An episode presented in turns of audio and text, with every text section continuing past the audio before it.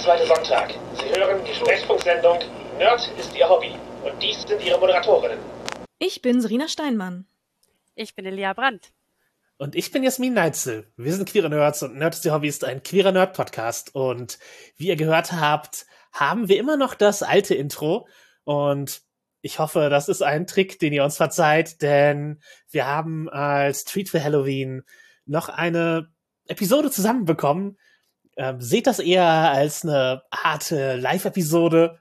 Und ja, falls wir etwas weniger sophisticated klingen als sonst oder ja, es etwas ungeschnitten wirkt, es liegt daran, dass wir ja, es einfach als ein Gespräch, das wir eh führen wollten, aufnehmen und damit zu den Wurzeln des Podcasts zurückkehren. Und ein neues Intro gibt es dann, wenn wir tatsächlich nicht mehr die zwei Wochen halten. Und unser heutiges Thema ist Vampire. Diesmal im Gespräch mit Elea. Hallo. Elea, warum willst du unbedingt mit, über Vampire mit uns reden? Ich meine. Wer, wer will das nicht? Ich bitte dich. Wir hatten ja im Podcast, also in unserem Podcast, im äh, nerdigen Trash Talk, erst unlängst eine Folge zu Vampiren. Und wer die gehört hat, weiß vielleicht, warum ich jetzt unbedingt nochmal über Vampire reden will. Und ganz abgesehen davon habe ich einfach im Moment so ein bisschen ähm, Vampir-Vibes. Ja gut, es ist der Jahreszeit, glaube ich, angemessen. Bestimmt. Hat das was mit Jahreszeit zu tun? Ich meine, ähm, also manche haben es auch einfach immer.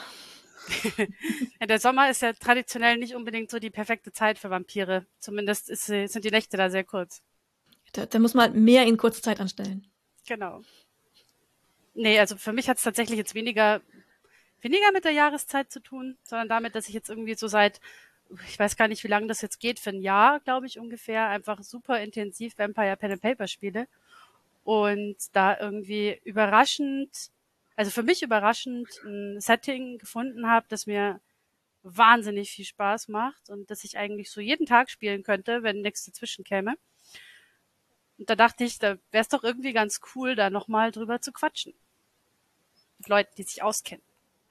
Was geht dann ähm, bei euch beiden so vampirmäßig? Also, Elia hat ja schon gesagt, äh, dass bei ihr die Vampire gespielt wird. Äh, ich vermute Maskerade oder was spielst du gerade? Ja, genau, Maskerade, jetzt die fünfte Edition. Ja, bei mir ist das gerade höchstens lesemäßig präsent. Also ich spiele es gerade nicht aktiv, aber ich beschäftige mich dafür auf ein paar anderen Ebenen mit Vampiren. Ich habe mir A Thousand Year Old Vampire als ja mein Halloween-Spiel oder meine Halloween-Literatur geholt für dieses Jahr. Das ist ein Journal-Game, also ein Spiel, das man im Grunde mit sich selber spielen kann. Gibt einem halt so ja Prompts, also so, so Schreibhinweise darüber, was ein sehr, sehr alter Vampir eben in seinem Leben erlebt und vergessen hat und man macht sich da eben, ja, seine Notizen. Es kann halt sehr stichwortartig sein oder eben tatsächlich als Tagebucheinträge oder als Kurzgeschichte, wie auch immer man das haben möchte, was eben so, ja, so eine Mischung aus, ich sag mal, Solo-Abenteuer und Schreibaufgabe oder, ja, Schreibanreiz und da spiele ich mich jetzt gerade so durch über die, über die Zeit und hab halt meine Vampirin da, die durch die, durch die Zeiten läuft. Kann ich auch sehr empfehlen, wenn man an entsprechenden Spielen interessiert ist. Ist das was für euch so, Journaling-Game-Sachen? Ich muss äh, da leider sagen, so gar nicht. Ich bin äh, relativ schreibfaul, wenn es nicht um Arbeit geht. Aber das Konzept klingt eigentlich sehr, sehr cool. Man kann es auch in Sketchnotes machen, wenn man wie ich ist, aber ja. Ich formuliere es auch nicht aus komplett. Ich habe auch schon öfter davon gehört jetzt. Also ich kenne auch einige Leute, die sich schon zugelegt haben und die schon mal reingeschnuppert haben. Und ich fand auch, dass die Idee irgendwie ziemlich cool klingt. Ich glaube, ich mir wird es ein bisschen so gehen wie Serena. Also ich würde jetzt nicht sagen, dass ich schreibfaul bin. Das wäre vielleicht bei meinem Job auch ein bisschen ungünstig. Aber ähm, ich glaube, ich hätte dann eher das Bedürfnis, wenn mir die Geschichte gefällt, dann irgendwie in ganz andere Richtungen zu schreiben. Ich fühle mich da irgendwie so schnell irgendwie eingeengt. Vielleicht wird es aber auch funktionieren. Kann ich jetzt so gar nicht sagen. Wäre ein Versuch wert vielleicht. Ja. Ist, ist ja. aber eine gute, ist aber auch eine gute Frage für mich, ob ich da auch dazu neigen würde, eher dann, sobald ich eine, eine Inspiration hatte, was eigenes schreiben zu wollen. Das könnte mir tatsächlich auch passieren. Ja klar, aber in Foren-Rollenspielen hält man sich ja auch in der Regel an die Struktur und die Regeln, die einem vorgegeben werden und arbeitet in denen und kann auch durchaus Spaß machen. Also ich sehe es da halt auf einer ähnlichen Ebene, dass es halt einfach ein Teil der Spielregeln ist, nur in einem bestimmten Rahmen zu schreiben oder Notizen zu machen oder nachzudenken. Das stimmt, aber wenn letzten Endes ich die Einzige bin, die sozusagen sich an die, also wenn ich quasi keinen keinen Impact von außen habe, der mich zwingt, in Anführungszeichen, mich an die Spielregeln zu halten, würde ich vielleicht auch einfach irgendwohin so ein bisschen abdriften ab irgendeinem Zeitpunkt. Könnte ich mir vorstellen, aber vielleicht wird es auch gut funktionieren. Wie gesagt, wäre ein Versuch wert. Ja, oder wenn du halt abdriftest, ich weiß auch gar nicht, ob das was Schlimmes ist. Also wenn du, wenn das Erlebnis am Ende positiv war, weil du spielst ja nur mit dir selber, ist halt. Das stimmt wie wenn man, ja. Wie wenn man halt, wenn man im Solo-Modus ist, Cheatcodes benutzt und Computerspiel. Das, wer soll ich dafür verurteilen? Auch wahr. Was wir auf jeden Fall, glaube ich, alle drei in letzter Zeit mit Vampiren äh, getan haben, war Night Teeth zu gucken. Genau. Da, Was, ähm, was ist denn Night Teeth? Das ist ein, äh, ich finde, ganz schöner Film, der im Moment auf Netflix zu finden ist und äh, der uns offensichtlich alle drei unabhängig voneinander angesprochen hat. Und ähm, ich, also ich war zumindest äh, sehr zufrieden damit, den Film gesehen zu haben. Ja, ist ein Vampirfilm, kurzer, also soweit weiß man es auch schon halt aus dem Trailer. Wir werden gleich auch vielleicht das eine oder andere spoilern, also seid gewarnt. Ja, genau, ja, nee, ist ein ist halt ein Film über Vampire in der modernen Welt und äh, geht mehr oder weniger darum, dass jemand äh, den Job hat, als Chauffeur zwei Vampirinnen auf ihren nächtlichen Besorgungen äh, durch die Stadt zu fahren und zu begleiten und ja, die Story, die sich halt äh, daraus entspinnt. Genau, und ich fand es auch ganz cool. Ihr habt mich ja so ein bisschen hingestupst auch zu dem Film und ich fand es dann tatsächlich auch ganz, also ich habe mich dann gefreut, dass ich geguckt habe, weil ich weiß nicht, ob ich nicht irgendwie so in dieser diese Twilight-Brille aufgehabt hätte und mir dann gedacht hätte, ach nee, das ist bestimmt nichts für mich. Es ist nämlich ganz anders. Also es hat damit überhaupt nichts zu tun. Von daher bin ich ganz froh, am Ende ihn geschaut zu haben. Und ich war auch überrascht, dass die, die Reviews insgesamt gar nicht so besonders gut waren. Ähm, vielleicht haben die Leute auch irgendwie was anderes erwartet, aber ich bin auch gut unterhalten worden, auf jeden Fall. Da ist es vielleicht ein Vorteil, dass ich äh, größtenteils keine Trailer schaue und nur das Vorschaubild genommen habe ich habe schon häufiger festgestellt, dass es ein Problem sein kann, dass Dinge, also gerade Vampirfilme oder Vampiraktionen Dinge sehr nach Twilight aussehen werden lassen, obwohl sie es gar nicht sind. Einfach nur um den um den Twilight-Hype mitzunehmen. Das kann natürlich auch dann gerade in die Hose gehen, wenn der Film eigentlich was ganz anderes ist und man dann ähm, mit falschen Erwartungen drangeführt wird oder ihn nicht schaut, weil es das Richtige gewesen wäre für einen, aber man Twilight halt nicht mag. Ich glaube nicht mal, dass der Film irgendwie der Twilight-Ästhetik gespielt hätte. Also, zumindest wie ich den Trailer wahrgenommen habe, gibt es da keine direkten Verbindungen, sondern schon eher hier die düstere Unterwelt der Vampire und schon sehr World of Darkness mäßige Anleihen oder Underworld oder was es da an, ja halt an Beispielen gibt, die diesen Vampire machen auch ein bisschen actionartige Dinge und äh, sind coole Leute, die durch eine Stadt laufen. Äh, ich finde auch, ja, es hat, aufgreift.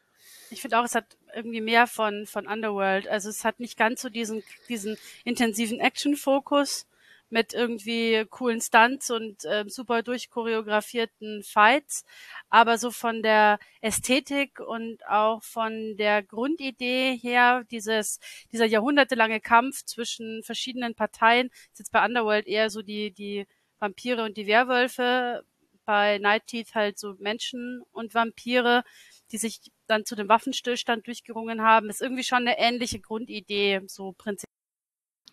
Ja, sehe ich, sehe ich auch so. Und die Nähe zu V5 kann man, glaube ich, auch erwähnen. Also es, es hat schon wirklich was, was man bei Vampire die Maskerade auch erwarten könnte als Story, die man im, der man im Rollenspiel begegnet. Das fand ich sehr, sehr interessant an dem Film. Ja, einerseits Nähe vom, vom, nicht ganz Action-Level, aber vom, vom Feeling, so ein bisschen in Nähe zu Underworld, das stimmt aber auch gleichzeitig so ein, so ein Gefühl von, man könnte, wenn man das möchte, den Vampiren, die auftauchen, Clans zuordnen aus der V5 und es passt ungefähr. Es, es, äh, man kann sich da richtig zu Hause fühlen als Rollenspieler. Total. Also ich hatte auch total ähm, so, so richtig so warme V5-Vibes irgendwie beim, beim Anschauen des Films. Auch, ich glaube, es gibt mal eine Szene, da werden die Regeln der oder Gesetze der Vampirwelt dargestellt. sind nur drei, aber das sind drei, die quasi eins zu eins identisch sind mit den Traditionen aus Vampire die Maskerade. Also, dass man sich verbergen muss vor Menschen, dass die anderen beiden weiß ich leider nicht mehr, aber es war auch, ging auch irgendwie in diese Richtung. Ähm, die, ja, also die, es war halt, genau, für, lass niemand von deiner Existenz wissen. Äh, trink nicht gegen den Konsent von Leuten. Also das ist bei Vampire die Maskerade nicht so. Das stimmt, das oh, ist nicht so. Und halt dich von Boyle Heights fern. Das ist halt eine Gegend in Los Angeles, genau. die halt da regionalspezifisch ist, aber es ist halt sowas wie respektiere die Domäne. Genau, das, das ist, passt zur Domäne, genau. Aber ich fand diese Idee mit dem Consent auch noch ganz interessant. Das ist ja durchaus, aber da können wir später vielleicht auch nochmal drüber reden, was, womit man in der V5 ja auch spielen kann, wenn man will. Ja, es war auch was, was mal sehr im Zentrum eines Vampir-Clans äh, gestanden hat bei Vampire und jetzt eben ja mehr ein generelleres Thema geworden ist und ja, also es, äh, es hat schon sehr interessantes Worldbuilding, das teilweise einfach so beiläufig im Hintergrund passiert. Also sie nehmen halt äh, gar nicht so viel Zeit für Exposition. Also dem Hauptcharakter wird nichts erklärt, also dem Chauffeur. Und entsprechend kriegt er Sachen halt nur so am Rande mit, wenn sie die erwähnen. Und äh, die Vampire erklären sich jetzt auch gegenseitig nicht viel. Also es gibt einmal so ein Intro-Monolog und von da geht es dann äh, sehr ins kalte Wasser. Das fand ich teilweise auch fast ein bisschen schade. Ich hätte, glaube ich, gerne noch mehr irgendwie von dieser Welt gewusst. Und ich hatte das Gefühl, dass es dem Plot manchmal nicht so ganz gut getan hat, dass man bestimmte Dinge einfach, dass die so im Hintergrund liefen. Das habe ich auch in ein paar Reviews gelesen, dass die Leute einfach das Gefühl hatten, der Plot wirkte so ein bisschen uninspiriert, weil man nicht genau wusste, wo es hinläuft. Ähm, es geht natürlich irgendwie darum, dass der, dass einer der, der Vampire dort diesen Waffenstillstand mit den Menschen brechen und sich selbst irgendwie wieder zum, zum Obervampir, um es mal ganz plakativ zu formulieren, aufschwingen will.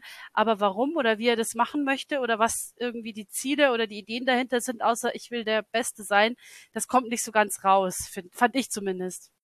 Also ich habe jetzt nicht viel Expositionen vermisst. Ja, die Charakterzeichnungen waren teilweise ein bisschen schwach von den, von den Nebenfiguren und vom vom Antagonisten, aber ich fand halt, ist schon ganz cool, dass man einfach in die Rolle von diesem Menschen ist und weiß, was er weiß. Und die Infos, die man braucht, bekommt man eben am Anfang. Also, sobald man sieht, dass sie halt Leute töten gegen deren Willen, weiß man, dass sie anfangen, die Regeln zu brechen. Also, das ist, äh, ist schon ziemlich schnell halt etabliert, dass sie da Sachen machen, die in ihrer Vampirgesellschaft äh, nicht okay sind und die wenige Erklärung schafft halt eben auch einfach ein paar Reveals so über den über den Film, wo einem immer, wo halt immer sichtbarer wird, was da was da eigentlich vorgeht. Also vielleicht bin ich aber auch einfach sehr vertraut mit ich sag mal diese Art von Vampirgeschichte durch meine intensive Beschäftigung mit der Maskerade und so etwas, dass es mir nicht mehr so seltsam vorkam, aber ja, ich ich habe es nicht vermisst, sondern fand es eigentlich erfrischend, dass sie nicht den, ja, die Notwendigkeit gesehen haben, eine halbe Stunde lang zu erklären, wie diese Welt funktioniert, sondern ja, einem die sehen zu lassen und lieber eben die Zeit investiert haben, um einen den Hauptcharakter als Charakter verständlich zu machen, weil der bekommt halt wirklich einfach eine am Anfang eine längere Strecke, wo gar keine Horrorelemente oder so drin sind, sondern einfach so sein, sein Leben und seine Interaktion mit seinem Umfeld gezeigt wird. Und dadurch wächst er einem halt schon irgendwie ans Herz. Und das fand ich, sag ich mal, gut genutzte Laufzeit. Fand ich auch tatsächlich gar nicht schlecht, aber ja, es ist halt auch tatsächlich eine Sache, dass ähm, je mehr man in dem ganzen Thema drin ist, desto eher kann man den Film, glaube ich, genießen. Wenn man jetzt von Vampir ähm, Gesellschaften und so weiter wenn man sowas zum ersten Mal hört, dann kann einen der Film vielleicht abhängen. Aber eigentlich, glaube ich, ist er auch dann noch verständlich. Aber ich verstehe, warum Leute ihn dann weniger intuitiv und weniger unterhaltsam finden. Ja, aber wie, also wie wenig hat man sich mit Medien beschäftigt, wenn das komplett neu für einen ist? Also. Ey, das, das, das, das kommt darauf an, ob man so äh, Dracula gesehen hat oder ähm, eher Sachen, die eben sich mit oder eher Interview mit einem Vampir. Ja, aber du hast jetzt halt Twilight als erste Assoziation gebracht. Das hat ja so einen riesen Nachhalt schon. Dann ist, ja, ich glaube, es ist halt super etabliert mittlerweile, dieses Vampire haben eine Geheimgesellschaft. Als einen, als ein Trope geradezu. Das ist, äh, also, dass Leute, die Genrefilme gucken, wahrscheinlich zumindest grob eine Ahnung haben, was da sein, was da los sein könnte. Also ich glaube auch, dass es dafür dann schon genug Information ist, um sich da reinzufinden. Ich hatte tatsächlich eher so ein bisschen das Gefühl, dass die Motive der, also jetzt die Motive der Vampire, die aktiv handeln, noch ein bisschen stärker hätten irgendwie in den Fokus gerückt werden können. Aber du hast natürlich, insofern reicht Jasmin, dass eigentlich die Hauptfigur der, der Protagonist ist, der nicht zu dieser Gesellschaft gehört und der sich auch erst da irgendwie so ein bisschen reindenken muss und das auch selber nicht weiß. Also man bleibt halt so ein bisschen in seiner Rolle letzten Endes über den gesamten Film hinweg und das hat auch was für sich. Und ähm, auch die ganze Ästhetik des Films, finde ich, holt einen halt irgendwie ab. Und äh, das allein reicht eigentlich schon, finde ich. Also hat mich jetzt nicht gravierend gestört, dass der Plot jetzt nicht unbedingt wahnsinnig tief und komplex und diffizil war. Nee, es ist eigentlich, wie cool ist es, nachts im Auto rumzufahren und Vampir zu sein, zu, zum einen. Und halt aber auch, wie, wie ist das vielleicht gruselig, wenn man persönlich in der Situation ist, nicht der Vampir zu sein, sondern hier rumzufahren. Ja, genau. Ja, ich fand es auch optisch einen sehr, sehr schönen Film. Das muss man auf jeden Fall sagen. Was mir noch aufgefallen ist, was ich so ein bisschen merkwürdig fand, ist, es gab so eine äh, komische Trennung irgendwie in, in weiße Menschen und Vamp also weiße Vampire und Menschen of Color. Das war irgendwie ein bisschen awkward. Und ich habe mich gefragt, ob das eine Designentscheidung war, die ich jetzt nicht ganz verstanden habe, hundertprozentig, oder ob das irgendwie Zufall dem Zufall geschuldet war. Ich glaube, das kann kein Zufall gewesen sein. Ich glaube auch nicht, weil es war so, auf, so, so offensichtlich irgendwie. Ja, ja, ja, das wird Absicht gewesen sein. Ja, und ich glaube, dass es eben Absicht war im Sinne von, äh, dass eben Eliten da durchaus als Vampire gezeichnet werden. Das sind ja die Leute, die in den Hills wurden, also spielt in Los Angeles und die, das sind halt die Leute, die eben, ja, in den in den, in den reicheren Gegenden unterwegs sind. Es gibt eine schwarze Vampirin, aber die steht nur am Rand im Club rum und lehnt über, also die, in so einem, in einem Nachtclub lehnt halt eine schwarze Vampirin an der. Die ist mir tatsächlich auch aufgefallen, fällt mir gerade ein, weil es die einzige war.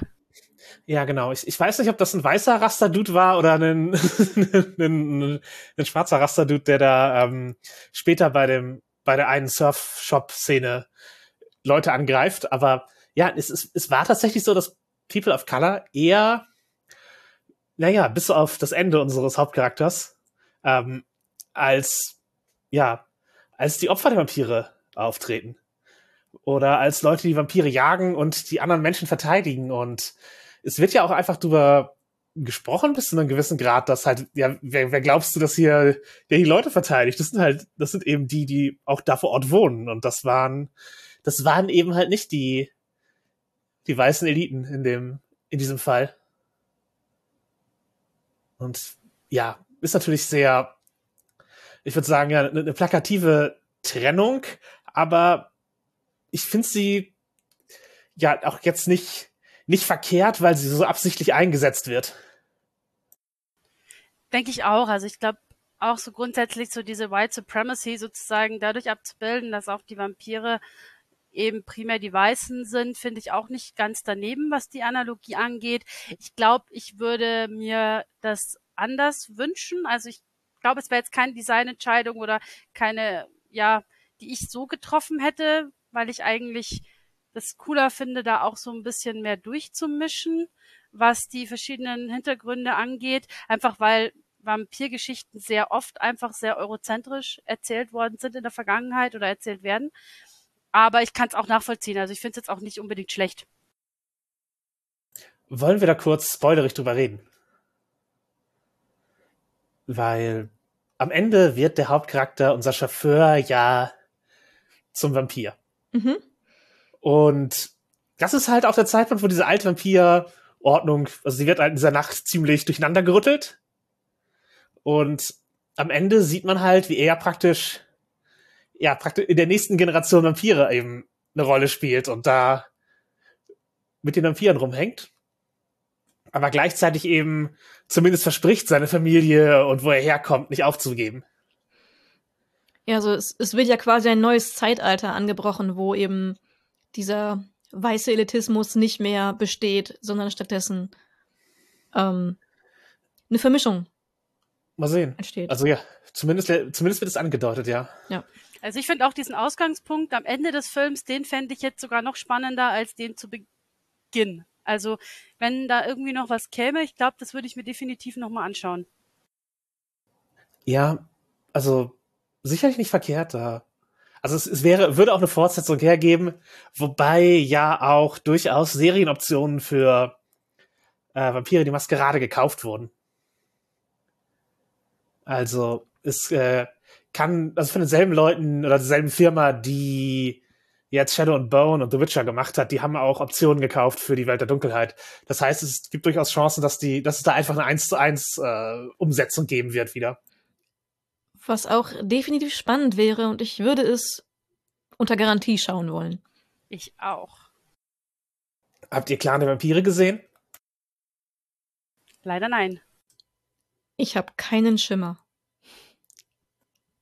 Das ist die alte Vampire die Maskerade-Serie, die halt sehr soapig früh 90er ist. Und nicht gut. Ja, von der habe ich schon mal gehört, ja, aber habe ich auch irgendwie verdrängt, glaube ich, dass die existiert. Ich, ich, ich glaube, dann habe ich es auch nicht gesehen, aber ähm, war wahrscheinlich nicht in meinem in meinen Möglichkeiten, sie in den 90ern zu schauen. Nee, kann, war nicht besonders erfolgreich und eigentlich kann es noch besser werden. Gut, wenn das die äh, Ausgangslage ist und die Erwartungshaltung besser als das, dann ist ja viel offen an Optionen, wie gut die Serie werden kann. Ich würde aber auch sagen, dass Night Tease zum Beispiel jetzt eine, wie auch jetzt Underworld, als wo ich das halt für, für Schund halte. Oder als Schund einordne. Aber Ähm, unterhaltsam schon. mit diesen Meilensteinen sozusagen ist, glaube ich, eher, woran sich eine Vampire die Maskerade Umsetzung messen muss. Das klingt machbar. Ja, wie würden wir denn, wenn wir hier schon eine Medienschau sind, wie würden, wie würden wir Night Tease bewerten? Oder gibt es noch was, worüber ihr vorher reden wollt, bevor wir äh, den Film hinter uns lassen? Also von meiner Seite her nicht. Ähm, ich würde ihn jetzt irgendwo so im soliden Mittelfeld einordnen. Jetzt glaube ich kein Film, von dem ich jetzt sage, den müsste ich jetzt unbedingt nochmal sehen oder der wird jetzt irgendwie zu meinen Favoriten avancieren. Aber durchaus auch nicht so, dass ich mich irgendwie jetzt nicht unterhalten oder irgendwie gelangweilt gefühlt hätte. Ähm, er kriegt einfach definitiv Bonuspunkte durch diese Nähe zur, zu, zur World of Darkness. Und ich glaube, wenn man da irgendwie Spaß dran hat, dann macht der Film auch Spaß. Sonst weiß ich nicht. Vielleicht muss ich ihn mal Philipp empfehlen und dann sprechen wir in der nächsten Podcast-Folge nochmal drüber, wie er ihn fand. Würde mich auch interessieren. Also Philipp, hör ihn. Sieh ihn an. Ich war auch auf jeden Fall unterhalten. Ich würde ihn auch so gesundes Mittelfeld einordnen. Ist ein spaßiger Vampirfilm, den ich durchaus nochmal gucken könnte. Wird aber auch nicht bei den Filmen ähm, sich mit aufhalten, die ich jederzeit für einen äh, Vampirfilmabend empfehlen würde und äh, Leute dazu zwinge, sie zu, ähm, diese zu schauen. Ja, ist ein halt ein Eintrag in den, ich würde sagen, Vampir Road Movie, also Vampir oder Vampire und Autos Film Kanon und da würde ich ihn höher als Octane und niedriger als Near Dark äh, einordnen. Ich würde halt eher die Schauspielerei der Hauptcharaktere herausheben, weil da fand ich die Darstellung wirklich, wirklich gut. Also die drei Leute, die im Auto rumfahren, sind, äh, hab, fand ich alle ziemlich gut gespielt und äh, man hat gemerkt, dass sie wirklich äh, ja Bock drauf haben, das jetzt zu machen. Und ja, das nehme, das habe ich auf jeden Fall mitgenommen. Ansonsten ja natürlich, es gibt Bonuspunkte für die Nähe zur Welt der Dunkelheit. Also ich kann mir durchaus vorstellen, ihn nochmal rauszuholen, auch als Inspiration oder sowas. Aber ja, ich, wenn ich so eine Zehner-Skala nehme, dann ist er wahrscheinlich irgendwo solide bei einer 6 oder 7. Da würde ich ihn, glaube ich, auch hinsetzen. Ist auf jeden Fall bei den, bei den, bei den unterhaltsamen Vampirfilmen auf jeden Fall im soliden Mittelfeld und, und gut zu schauen. Die, die Nähe zu V5 ist für mich da tatsächlich eher irrelevant. Die ist mir nur aufgefallen, aber die gibt für mich keine Extrapunkte. Aber das Schauspiel war wirklich gut. Ähm, und obwohl er für mich jetzt wenig, ähm, ich nenne es mal, sexy Vampir-Trope-Momente hatte, konnte ich ihn auch in, in dem Sinne durchaus genießen. Wie geht es denn, wenn wir schon die V5 die ganze Zeit erwähnen? Was, was passiert denn gerade in deiner Chronik, Elia? Was spielt ihr gerade? Wir spielen gerade in den frühen 2000ern. 2000, bei frühen sind es schon gar nicht mehr. Wir sind schon bei 2006 mittlerweile. Das heißt, wir sind, wenn man jetzt die V5-Chronik nimmt, noch vor der zweiten Inquisition, weil wir die so ein bisschen bespielen wollen, aktiv. Und wir spielen in London. Und was aktuell gerade passiert, ist, dass mein Charakter, es ist kompliziert. Ähm, eigentlich sind da gerade sehr viele Sabati und es sind aber auch sehr viele Menschen da und mein Charakter muss sich jetzt irgendwie entscheiden, ob Maskerade oder Sabati wegmachen und das ist schwierig. Ja, was spielst du denn für einen Charakter? Ich spiele eine, eine Fake Toreador. ähm, Oha. ich spiele eine, ich spiele eine Asamitin, ähm, die aber als Toreador in der Camarilla unterwegs ist. Warum suchen sich alle Toreador als ihre Tarnidentität? Das ist ja praktisch der, der Clan, der am meisten gefaked wird, glaube ich. das glaube ich auch. Ähm, das war tatsächlich insofern ganz spannend, weil ähm, ich habe den Charakter designt, als es noch eine Gulin war, also beziehungsweise als sie noch Mensch war tatsächlich, vor ihrem ersten Kontakt zu irgendwelchen Vampiren oder anderen übersinnlichen Wesen. Und wir haben den Clan, den sie später haben würde, noch nicht ad hoc festgelegt. Wir haben, wir haben, wir haben so gesagt, wir schauen mal, was passiert. Und das war irgendwie auch mal eine ganz, ganz spannende Erfahrung, weil ich ursprünglich gedacht hatte, der Charakter wird Tremere. Dann hat dann hat sich aber herausgestellt, hm, Toreador wäre eigentlich auch ganz interessant. Und dann kam plötzlich der Assamit um die Ecke und dann war klar, das muss es dann wohl sein. Und dann passten die Toreador so als ähm, Tarn-Fake-Identität einfach inhaltlich am besten zu dem Charakter, vom Typ her einfach. Ja gut, in V5 muss man eigentlich ja als Banu Hakim gar nicht mehr so faken, dass man, was man ist, sondern kann einfach rumlaufen. Genau, also zu unserem Zeitpunkt, wo wir jetzt im Moment spielen, müssen wir es noch, aber das wird sich ja ändern bei Zeiten. Ja, ja, das, das sicherlich. Ähm, ist das jetzt dein erstes Mal, dass du Vampire die was gerade überhaupt spielst, oder hat V5 dich abgeholt, wo es alte Editionen nicht getan haben? Letzteres tatsächlich. Und das hat mich total überrascht. Wir haben früher schon, also ich spiele ja Vampire Live vor allem, also im Lab. Und das hat auch immer gut für mich funktioniert.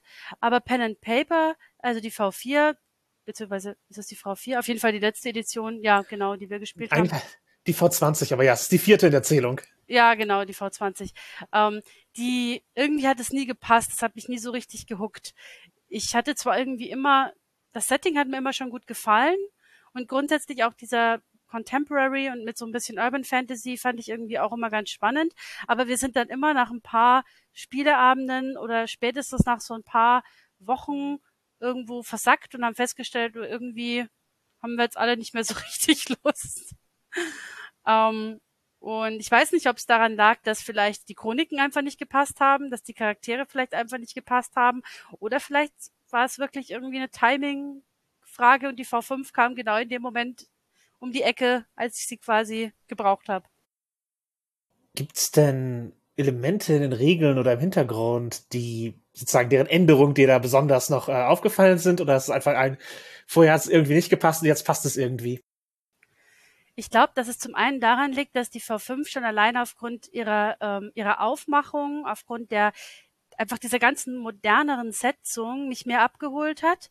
Und natürlich konnte man jetzt die V20 auch in moderne Zeiten, also modernen Anführungszeichen, ne? die stammt ja, glaube ich, irgendwann aus den 80ern oder 90ern, aber jetzt irgendwie in die 2000er zu holen, wäre jetzt kein Problem gewesen.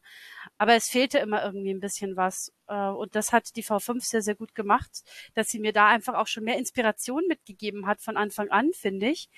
Und ich finde auch, dass viele der Regeländerungen durchaus vorteilhaft sind. Zum einen finde ich es gut, dass man jetzt tatsächlich auch die Möglichkeit hat, ich glaube, das war früher auch schon so, aber es war jetzt irgendwie intuitiver handhabbar, bestimmte Ziele, langfristige wie kurzfristige gemeinsam zu erarbeiten.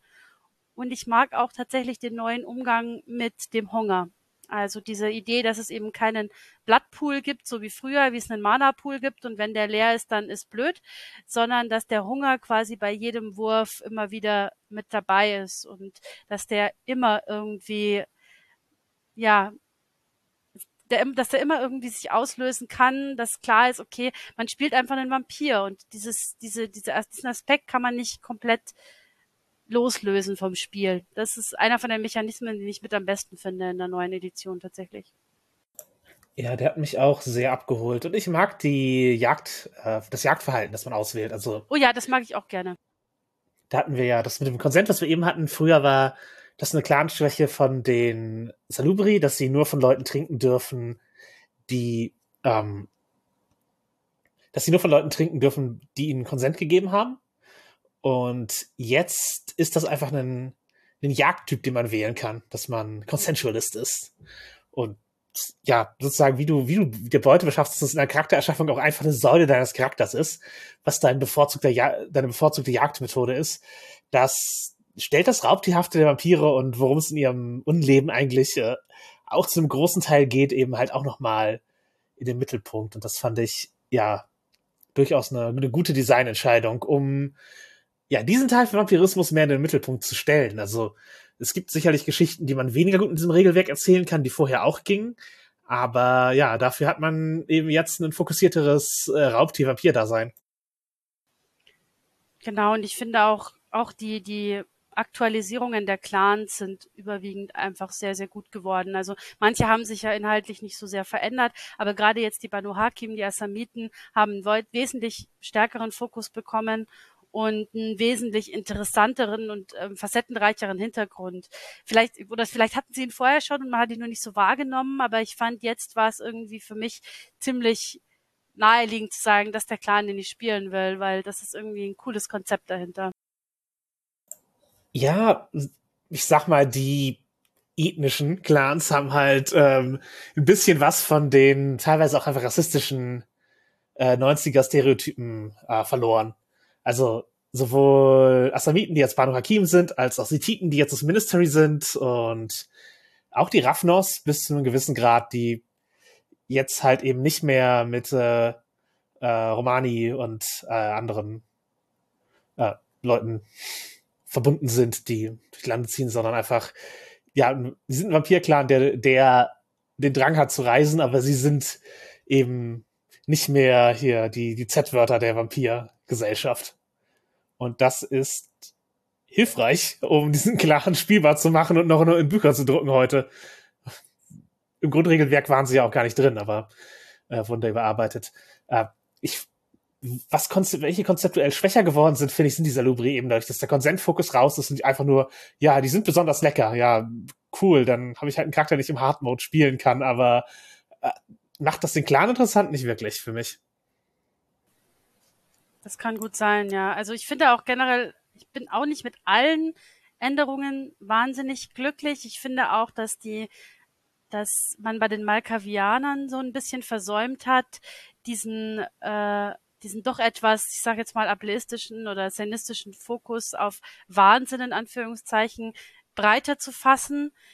Das war früher teilweise schon besser, als es jetzt in der V5 ist aber man kann da immer noch sehr viel damit machen. Also es ist nicht so wahnsinnig eng auf diesen auf diesen Fokus mit dem, in Anführungszeichen, Geistesstörungen verengt.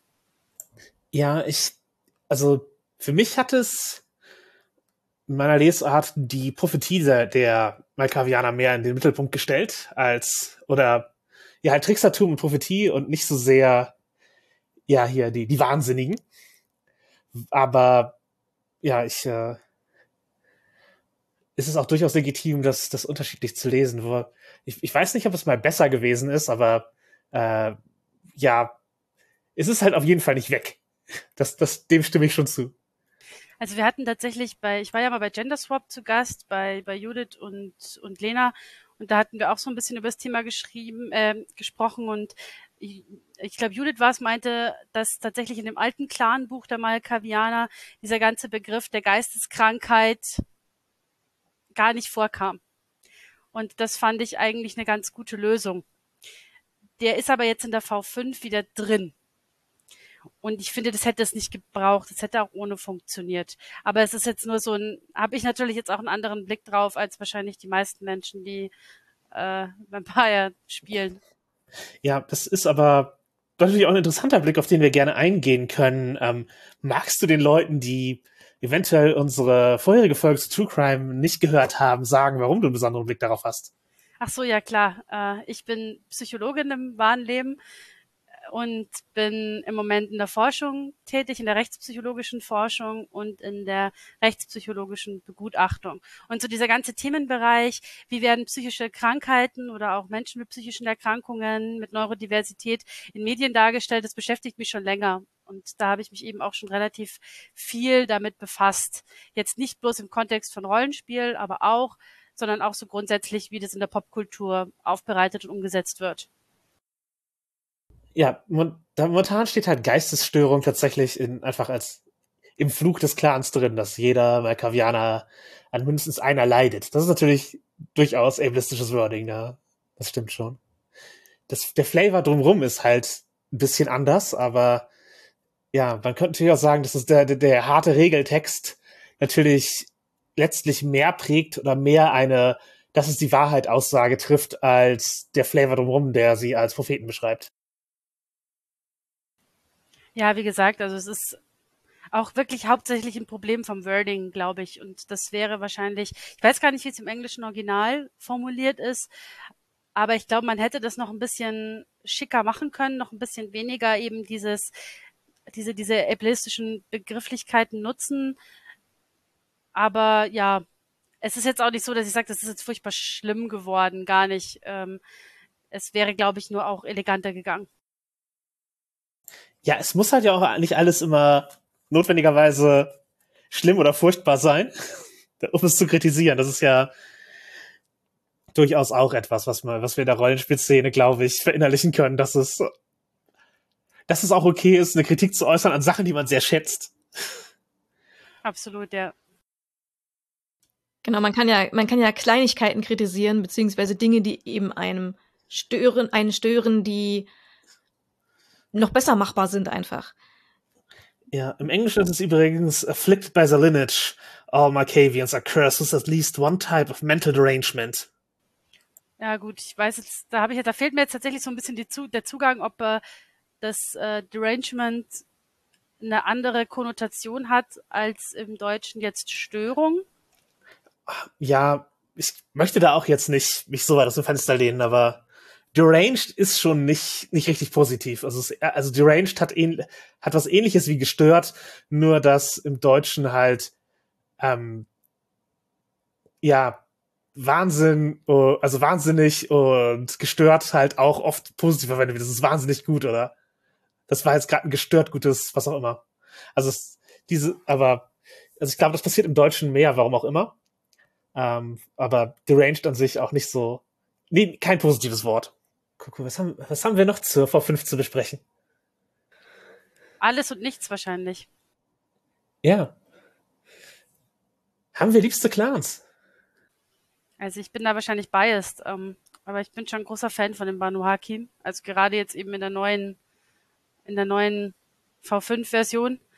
Ich spiele aber im Live auch wahnsinnig gerne Venture, obwohl die Venture ja bekanntermaßen nicht unbedingt ein wahnsinnig sympathischer Clan sind in vielerlei Hinsicht, sondern so ein bisschen eben diese Eliten, auch so diese sehr kalten Eliten verkörpern. Aber man muss manchmal ja auch ein bisschen raus aus seiner, aus seiner Komfortzone. Und das ist auch eine, ein Erlebnis, das ich durchaus genieße. Ja, ja, ich spiele im Live gern äh, Toriador oder hab jetzt bin, bin dazu gekommen, viele von denen zu spielen irgendwie. Äh, und ja, in der V5, ich sag mal, der Clan, der sich in meinem Ansehen am meisten verbessert hat, sind die Tremere. Ich, vorher waren das halt so, ja, das sind irgendwie so, so D&D-Zauberer im Grunde. Uninteressant. Und äh, jetzt als der zerbrochene Clan mit ihren kaputten Strukturen und äh, den ganzen Blutsbanden und Verbindungen, und, äh, die sie aufgebaut haben, die jetzt zusammenbrechen. Und äh, das finde ich jetzt einfach einen interessanten Ansatz für einen Clan. Plus eben hier Blutzauberei und Okkultismus und sowas. Das, äh, das holt mich auch ab. Hast du einen liebsten Clan, Serena? Mm, ich würde sagen, am ehesten Toreador. Ich bin da nicht ganz so nicht ganz so drin. Ich habe tatsächlich noch nie live gespielt und auch die V5 noch gar nicht gespielt. Das äh, müsste ich demnächst mal ändern. Ist zumindest äh, grob der Plan. Aber bei denen zieht mich einiges an. Ich kann es aber gar nicht so direkt festmachen. Ich müsste mal ein paar Clans ausprobieren, bevor ich dazu wirklich eine, äh, eine Meinung habe, die ich besser belegen kann wo, wo wir wir gesprochen haben, muss auch mal seine Haut und sowas rausgehen. Der, der Clan, dem ich, dem ich jetzt mich am nächsten fühlen würde, sind wahrscheinlich die Gangrel, aber das ist halt nicht mal mein liebster Clan zu spielen. Eben, das ist äh, nämlich, glaube ich, auch die Sache. Ich könnte mir gut vorstellen, dass die, denen ich mich am nächsten fühle, gar nicht unbedingt der ist, bei denen ich äh, am, am liebsten im Spiel bin. Aber das müsste ich eben mal austesten, wie es jetzt mit der 5, V5 geworden ist und wo ich mich da am meisten spieltechnisch zu Hause fühle. Ja, und letztlich spielt man auch einen Charakter und nicht einen Clan. Also es muss ja nicht jeder Charakter das, das Abziehbild seiner, seines Clans sein, das, das, das Klischee erfüllen irgendwie. Nee. Das finde ich auch total wichtig. Das finde ich auch, also gerade im Live finde ich das immer total wichtig, weil die Leute werden dann, die werden auch schnell unsicher und denken sich dann so, darf ich das denn so spielen? Ist das okay, wenn das dann jetzt jemand von dem und dem Clan ist? Aber es sind ja immer noch Individuen. Klar, sie haben natürlich geteilte Fähigkeiten, eine geteilte Blutlinie und je nachdem, welcher Clan, gibt es natürlich auch entsprechende Auswahlkriterien, die es wahrscheinlicher oder weniger wahrscheinlich machen, dass man in den Club reinkommt. Aber im Großen und Ganzen, also gerade Toriador zum Beispiel, sind so ein breites, also bieten so ein breites Spektrum an Möglichkeiten. Die sind ja alle irgendwie von irgendeiner Kunstform fasziniert und Kunst ist so ein Riesenfeld. Ich habe zum Beispiel immer, immer schon mal vorgestellt, irgendjemand müsste mal einen Star Trek Toreador spielen im Live. So mit einer Shatner-Uniform oder so. Oh, okay, vielleicht haben wir gerade meinen Charakter gefunden. ja, oder Cosplay Toreador oder irgend sowas. Ich finde, da gibt's so viele geile Möglichkeiten. Die hat man nur immer nicht auf dem Schirm unbedingt, weil man bei Kunst und bei Toreador irgendwie ganz schnell an diese ganz typischen Gemälde und ähm, vielleicht noch irgendwie so ein bisschen BDSM-Ästhetik denkt. Bei Star Trek die rote Uniform, damit man das Blut nicht sieht, oder? genau. Oder die gelbe, damit man es besonders gut sieht. Ja, ja, Cos Cosplay Toreador klingt auf jeden Fall schon mal nach was, was man, was man bringen kann. Und plus, die müssen ja auch nicht alle Künstler sein. Manche von denen können eben ja auch einfach eine Ästhetik zu schätzen wissen. Genau, oder halt eher die im Hintergrund sein, die die Kunstschaffende unterstützen, finanziell, ideell, was auch immer. Ja, Kritiker ist auch sehr, sehr gut. Muse. Genau, und ich glaube, das ist halt diese Facetten gibt's ja letzten Endes für alle Clans. Und das, ich finde, es macht oft sogar den Reiz aus, wenn man so ein bisschen mal vom typischen Klischee weggeht. Wir haben jetzt zum Beispiel in unserer äh, London Vampire Chronik in der V5 auch einen Ventru, mit dem sich mein Charakter ganz gut versteht, der als einer von wenigen in dem Clan schwarz ist und der sich eben so ein bisschen mit äh, ja auch so der, der Rotlichtszene und so weiter beschäftigt. Und das ist auch so überhaupt nicht der Archetyp, den man sich unter dem Venture vorstellen würde, wo man so einen Banker oder bis oder irgendwelche Business-Gurus oder Politiker denkt. Und gerade sowas, finde ich, macht dann irgendwie auch die, macht dann auch Spannung und macht dann auch Reiz aus, wenn es eben nicht immer die Abziehbilder vom Abziehbild sind. Ja, ich hatte auch mal einen Anarchen ähm, gespielt und das war im Grunde halt total der, der Sonntagsrevolutionär. Also jemand, der eben halt da ist, weil es ihm Spaß macht, so, wo, wo man merkt, der könnte einfach ein entspanntes, elitäres Leben haben, aber hat sich jetzt halt entschieden, hier zu sein. Und äh, halt jemand, der, wenn es ein realer Mensch wäre, aus seinem Ally-Status äh, sich eine Redeanteil erhofft oder äh, halt einfordert. Also war schon eher unangenehmer Charakter, aber fand ich ein interessanter eben Ansatz an, äh, was macht so ein Venture in so einer, ich sag mal, revolutionären Umgebung. Oh, mir ist gerade noch was, mir ist gerade noch was eingefallen, was ich in der V5 auch ganz cool finde. Ähm, ich habe das Gefühl, dass auch zum Teil, also das ist eher subtil, ich weiß gar nicht, ob es so explizit im Text ist, aber ich habe das Gefühl, dass die ganze, dass das ganze Regelsystem auch so bestimmte Themen anzuspielen erleichtert. Also insgesamt ist es ja doch sehr, ja, auch schon sehr, sehr queer, sehr, sehr kinky irgendwie von der Aufmachung, war ja irgendwie Vampire schon immer so ein bisschen, aber jetzt hat man sich das, glaube ich, doch nochmal expliziter auch auf die Fahnen geschrieben. Und gerade so Themen eben wie sei es jetzt eben Queerness, sei es auch sowas wie Found Family zum Beispiel. Da wäre ich, glaube ich, früher nie auf die Idee gekommen, dass das Elemente von, von Vampire sein könnte. Aber jetzt in unserer Chronik ist es ein ganz, sind es zum Teil zentrale Themen. Und das gefällt mir auch wahnsinnig gut. Ja, ja, genau, das ist auf jeden Fall, was ist da, was expliziter geworden ist. Also was vorher teilweise Subtext, Subtext war, ist jetzt ziemlich klar Text geworden.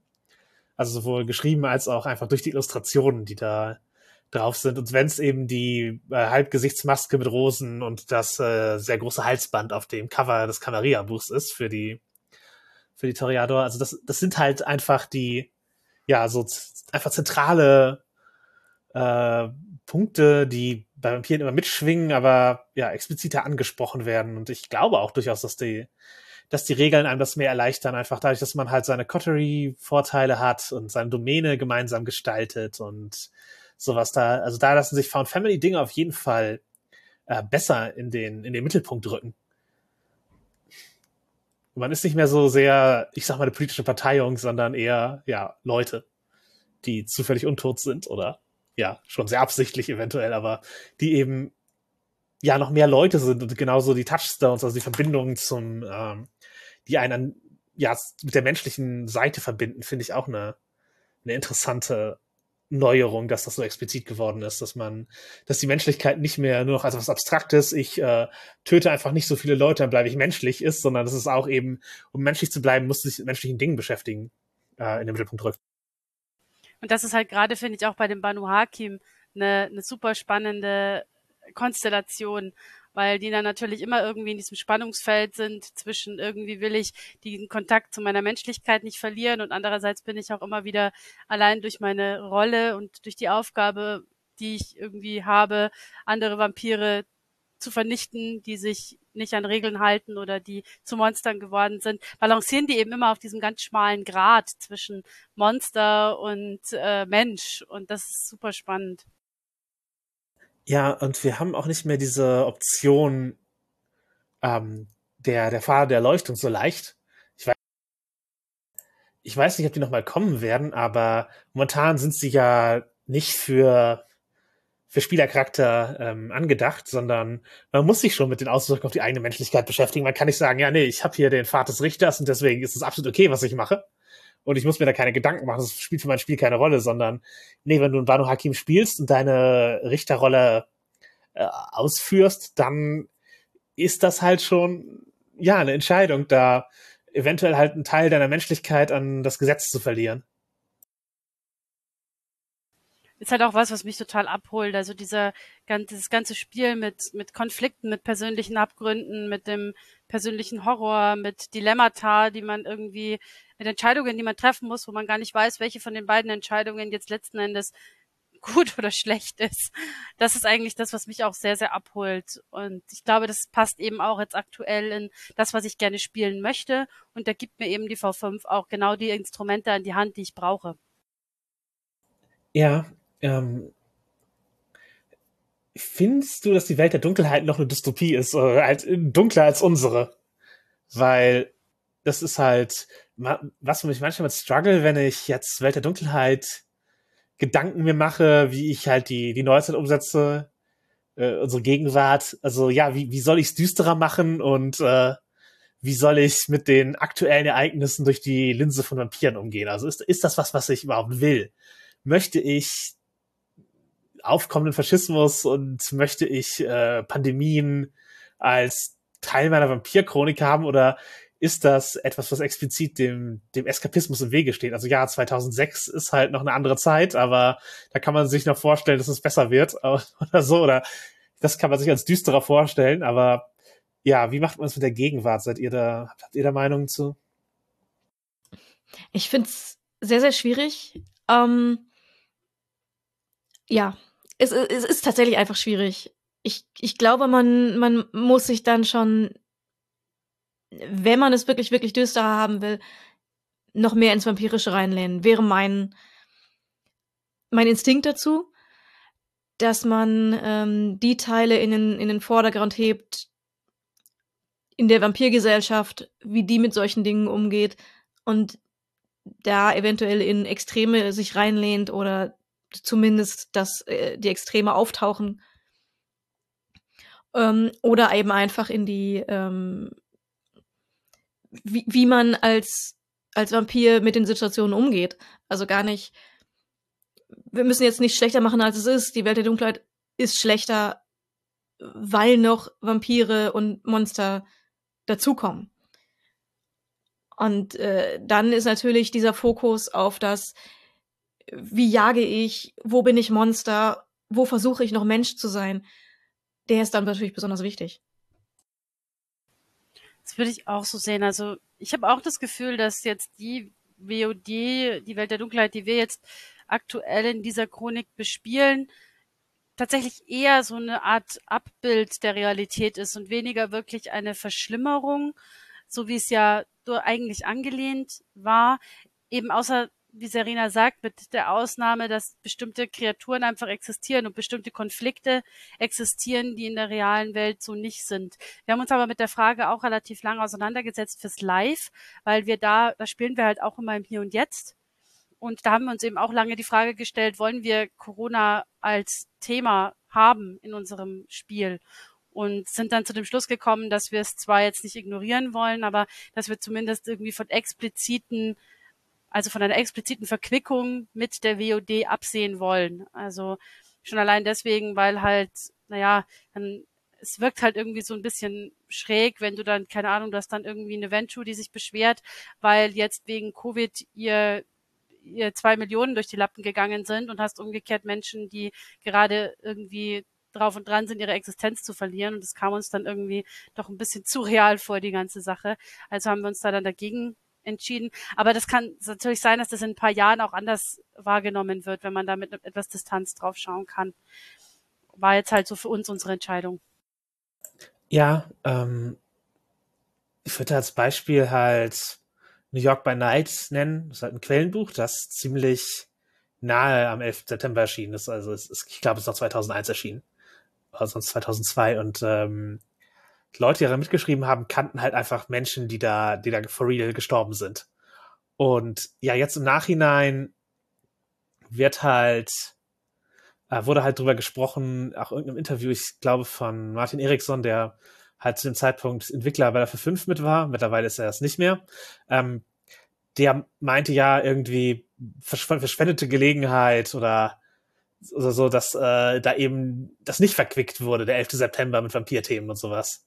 Und finde ich halt nicht, nee, also ich, ich finde, wenn die Leute halt ja schon sehr nah an den Betroffenen sind und Bewohner dieser Stadt äh, darüber schreiben in dem Moment und es für richtig halten, eben das Ereignis zwar zu nennen und dem Respekt zu zollen, aber das nicht mit ihrem mit dem Übernatürlichen zu, ver, zu verbinden, sondern einfach so anzuerkennen, wie es in der Realität ist, dann ähm, ist das in dem Moment die richtige Entscheidung. Und man sollte dann auch nicht rückwärtig hingehen und noch eine Erklärung drauflegen oder was auch immer, sondern eher den, ja, in dem Moment respektvoll damit umgehen und äh, ja, weitermachen von da, von dem Zeitpunkt, wenn es eben ja so eine realweltlichen Einflüsse auf den, ich sag mal, Metaplot gibt. Das finde ich auch wichtig. Ich bin da generell auch kein Fan davon, wenn man Ereignisse, die historische Tragweite und Bedeutung haben, zu eng mit diesen übersinnlichen Aspekten verknüpft. Also gerade wenn man irgendwie Ursachen verändert, also eben zum Beispiel sagt, der und, also jetzt dem, wenn wir schon bei 9-11 sind, ja 9-11 hatte irgendwie einen anderen Hintergrund, der mit den Vampiren zu tun hat oder so. Das finde ich ganz, ganz schwierig, weil man damit halt, ja, es ist, ich meine, ich würde jetzt nicht unbedingt sagen, es ist Geschichtsrevisionismus, weil das ja immer noch ein Spiel ist, aber ich bin da kein großer Freund davon, weil Menschen tun einfach auch so schlimme Dinge und tun auch grausame Dinge und menschenverachtende Dinge, ohne dass man das irgendwelchen Vampiren zuschreiben muss. Da bleibt noch genug Spielraum für die, für die Vampire übrig, selbst wenn man diese Dinge abzieht. Ja, ähm, was halt auch ein Ansatz ist, der mit vielen Vampirbüchern vorkommt, ist eben, dass Vampire Nutznießer sind. Also, dass Vampire jetzt den, äh, sozusagen den Überwachungsapparat und den, was sich da halt im Krieg gegen den Terror, dem sogenannten, aufgebaut hat, für sich nutzen oder auch behaupten sie, also, ich glaube, im Ding steht drin, dass Sabbat-Vampire behauptet haben, dass sie schuld dran sind, einfach um sich mächtiger erscheinen zu lassen. Sowas finde ich, das finde ich okay, halt eben diese Vampire als Nutznießer, äh, das, äh, die müssen halt nicht immer ursächlich sein, sondern können eben auch einfach das, was bei der Menschheit passiert, mitnehmen. Und ähm, in V5 ist, sind ja die Auswirkungen des 11. September sehr, sehr präsent, weil die zweite Inquisition, also die große Welle an Vampirjägern und dem Bewusstsein, dass die Maskerade zumindest ein Teil gebrochen ist, ja, durch den aufkeimenden Überwachungsapparat plus halt Technologie gekommen ist. Also wahrscheinlich, oder man könnte sich vorstellen, wäre das nicht so gekommen, wäre we Überwachung weniger hochgefahren worden. Vielleicht hätten die Vampire die Maskerade aufrechterhalten können, aber jetzt sind sie halt eben eher auf der, ich sag mal, gejagten Seite von diesen staatlichen äh, Maßnahmen. Das finde ich auch ganz gut. Also generell eben diese, diese Modernisierung auch dahingehend, dass eben äh, sowas wie Cybercrime jetzt auch in der World of Darkness angekommen ist, auch im Regelwerk auch irgendwie Teil der, des Metaplots ist. Das war einfach auch notwendig und wichtig, weil einfach die, die älteren Regelwerke diesbezüglich zu alt waren, um sich da intensiv damit auseinanderzusetzen. Konnte man natürlich in Eigenregie machen, aber ich finde es gut, dass es jetzt eben auch so ein bisschen zum, zum Kanon mit dazugehört. Ja, also Nosferatu als die coolen Hacker äh, im Stil von Hackers oder sowas, ja, cool, kann man machen. Äh, in anderen World of Darkness Spielen fand ich es schlimmer. Also die Glaswandler bei Vampire, bei, bei Werwolf, die äh, praktisch Internetmagie haben oder wer auch immer, äh, ich glaube, Söhne des Äther bei Magus, die auch Internetmagie haben. Das, das fand ich schon sehr cringe, äh, so im Nachhinein. Ich glaube, die, die Tremere haben auch irgend so Ritual für Computerzeug. Aber hey, wenn die Welt sich weiterentwickelt, wer sagt, dass Magie sich nicht mitentwickelt? Wenn man sie ja. schon hat. Auf jeden Fall, auf jeden Fall. Wobei ich da den, äh, den postmodernen Ansatz von Unknown Armies eigentlich fast interessanter finde. Es irgendwie, es muss symbolisch passen und alte Magie funktioniert nicht mehr und so, aber mhm. ganz anderes Spiel. nur ein ganz, nur ganz, ganz kurz, ganz leicht abgedriftet. Ja. Yes, äh, ja, den Vergleich anderen Armis und Magus äh, spare ich mir für einen anderen Tag auf. Äh. Gut, wir haben es protokolliert. Ja, genau. Und die, die jüngsten Vampire, also die Dünnblütigen, machen ja, haben ja plötzlich Alchemie, wo sie mit ihrem Blut irgendwelche alchemischen Dinge anstellen können, was ich eigentlich auch ganz gut finde. Bei, bei Vampire vor 5 jetzt, dass die was eigenes haben. Das finde ich auch cool. Also die sind auch wirklich massiv aufgewertet worden. Das gefällt mir auch sehr, sehr gut.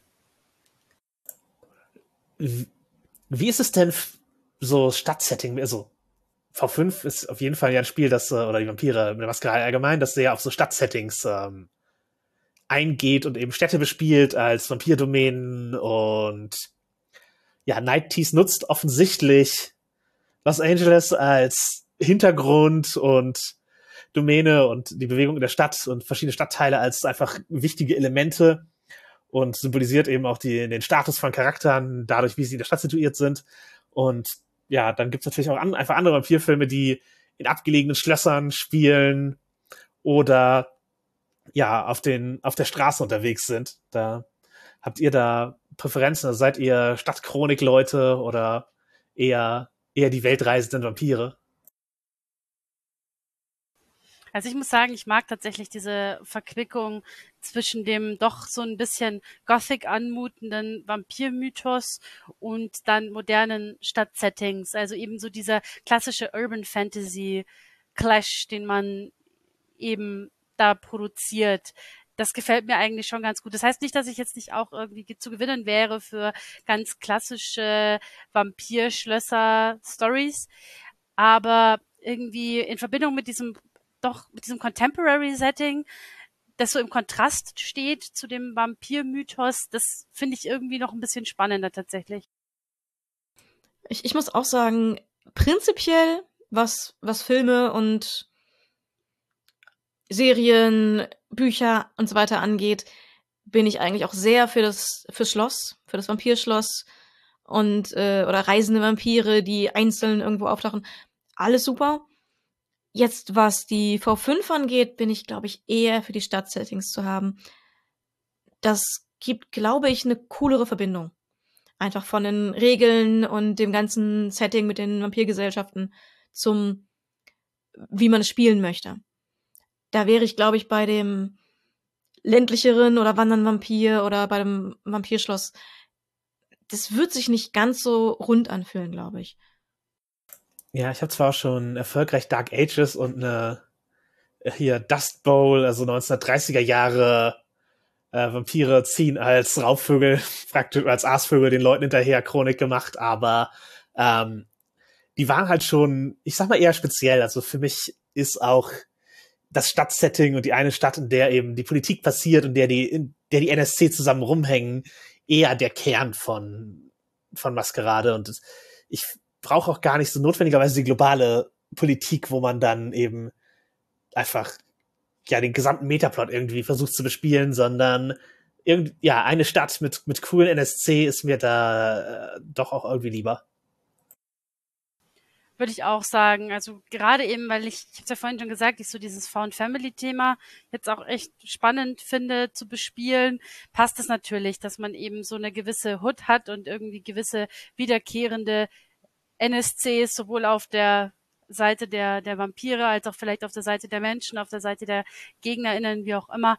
Das finde ich auch total reizvoll. Da hat man, das, man hat so ein bisschen das Gefühl, dass man ist in so einer Netflix-Serie, wo dann immer wieder irgendwie die gleichen Personen auftauchen und oh, der, den gibt's auch noch und so. Und das ist irgendwie, das macht Spaß, das ist eine ganz coole Experience. Ja, habt ihr liebste Welt der Dunkelheit Städte oder Städte als Domänen oder die euch als Domänen cool vorstellt, wenn ihr noch keine groß bespielt habt? Oder seid ihr tatsächlich für die fiktionale Stadt zu haben, also eine erschaffen, die gar nicht real ist, sondern vielleicht ein vages Vorbild hat? Ganz, ganz klar beides. Ich bin sowohl zu haben für Städte, die ich entweder nur aus Recherche kenne oder aber auch Städte, die ich schon, in denen ich schon gelebt habe aber äh, auch was erfinden, also eine generische Stadt, die einfach zu dem passt, was man haben möchte, hat auch sehr viel Reiz, weil es einfach ein, man kann es anpassen. Natürlich kann man bestimmt eine Stadt finden, die zu dem passt, was man möchte. Aber wenn es eine reale Stadt ist, ist es halt umso besser, je besser man sie kennt. Also wenn man die eigene Heimatstadt nimmt oder ähm, zumindest eine Stadt, wo Teile der Gruppe schon gelebt haben, die, die bekannt ist, wo man den Flair kennt, die man schon mal besucht hat. Das macht halt mal noch einen, einen ganz anderen Reiz aus, als eine Stadt, von der alle nur gehört haben, dass es sie gibt. Wobei, wenn man da auch gute Vorbilder hat in, in Film und Fernsehen oder so, die dieses Gefühl der Stadt gut darstellen, kann man das auch wunderbar aufnehmen, glaube ich. Und ähm, ja, es hat einfach beides seinen Reiz. Also je nachdem, was man gerade möchte, ob man ganz bestimmte Sachen setzen möchte, die die Stadt haben soll, und man denkt sich halt einer aus, die das genauso bietet, oder ob man eben das Gefühl möchte, man kennt diese Stadt und man hat eine Verbindung zu dieser Stadt in irgendeiner Weise und fügt dann das Vampirische hinzu. Das sind einfach verschiedene Herangehensweisen, die beide, beide cool sind.